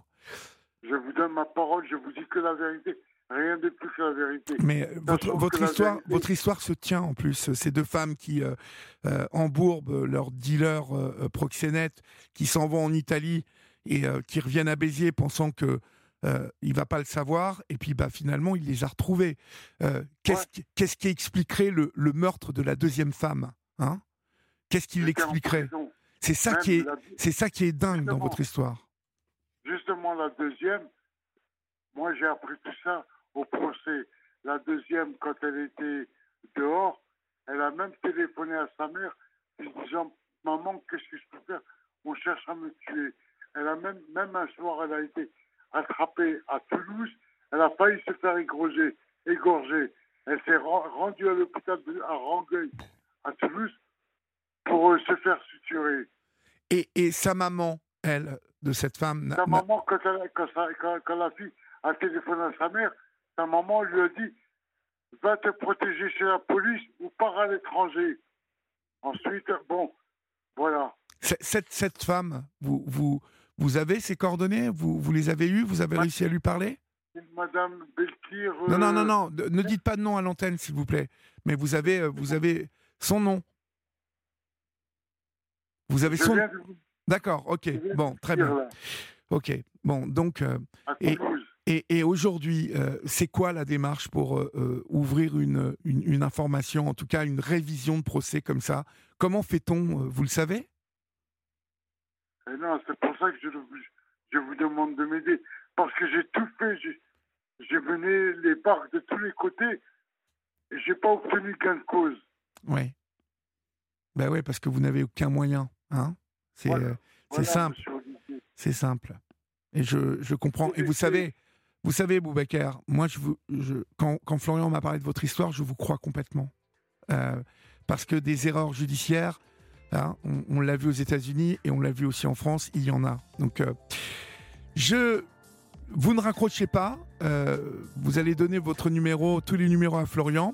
Et puis, euh, je passerai un coup de fil pour vous, pour voir toutes ces choses-là et essayer de voir de quelle manière vous pouvez peut-être obtenir un, un, autre avocat, en tout cas un nouvel avocat, et voir si éventuellement vous pouviez réouvrir votre, votre, votre affaire, Boubacar. D'accord? Même, j'avais demandé oui. la On n'a plus le temps, malheureusement, Boubacar. Je suis désolé, c'est la fin de l'émission, mais on va vous redonner des nouvelles, d'accord? Je vous souhaite bon courage et je vous embrasse ainsi que votre femme. Merci beaucoup. Au revoir, Boubacar. Chers amis, c'est la fin de votre émission. Bien évidemment, on essaiera de vous tenir au courant de, cette histoire parce que je ne sais pas, on sent, euh, on sent que Boubacar. Quelque chose dans la voix qui me, pousse à le croire. Donc, 20 euh, ans de, vie foutue comme ça, bon, on va, on va essayer de creuser tout ça. J'espère que vous avez passé un bon moment. Moi, je n'ai pas vu le temps passer. Je ne m'ennuie pas avec vous. J'espère qu'il en est de même. Mais euh, vu le nombre de SMS que vous nous avez envoyés ce soir et vos appels, vous êtes là. Merci de votre fidélité. Bien évidemment, je me réjouis de vous retrouver demain soir ainsi que toute mon équipe. On vous embrasse. N'oubliez pas qu'ici, on vous aime.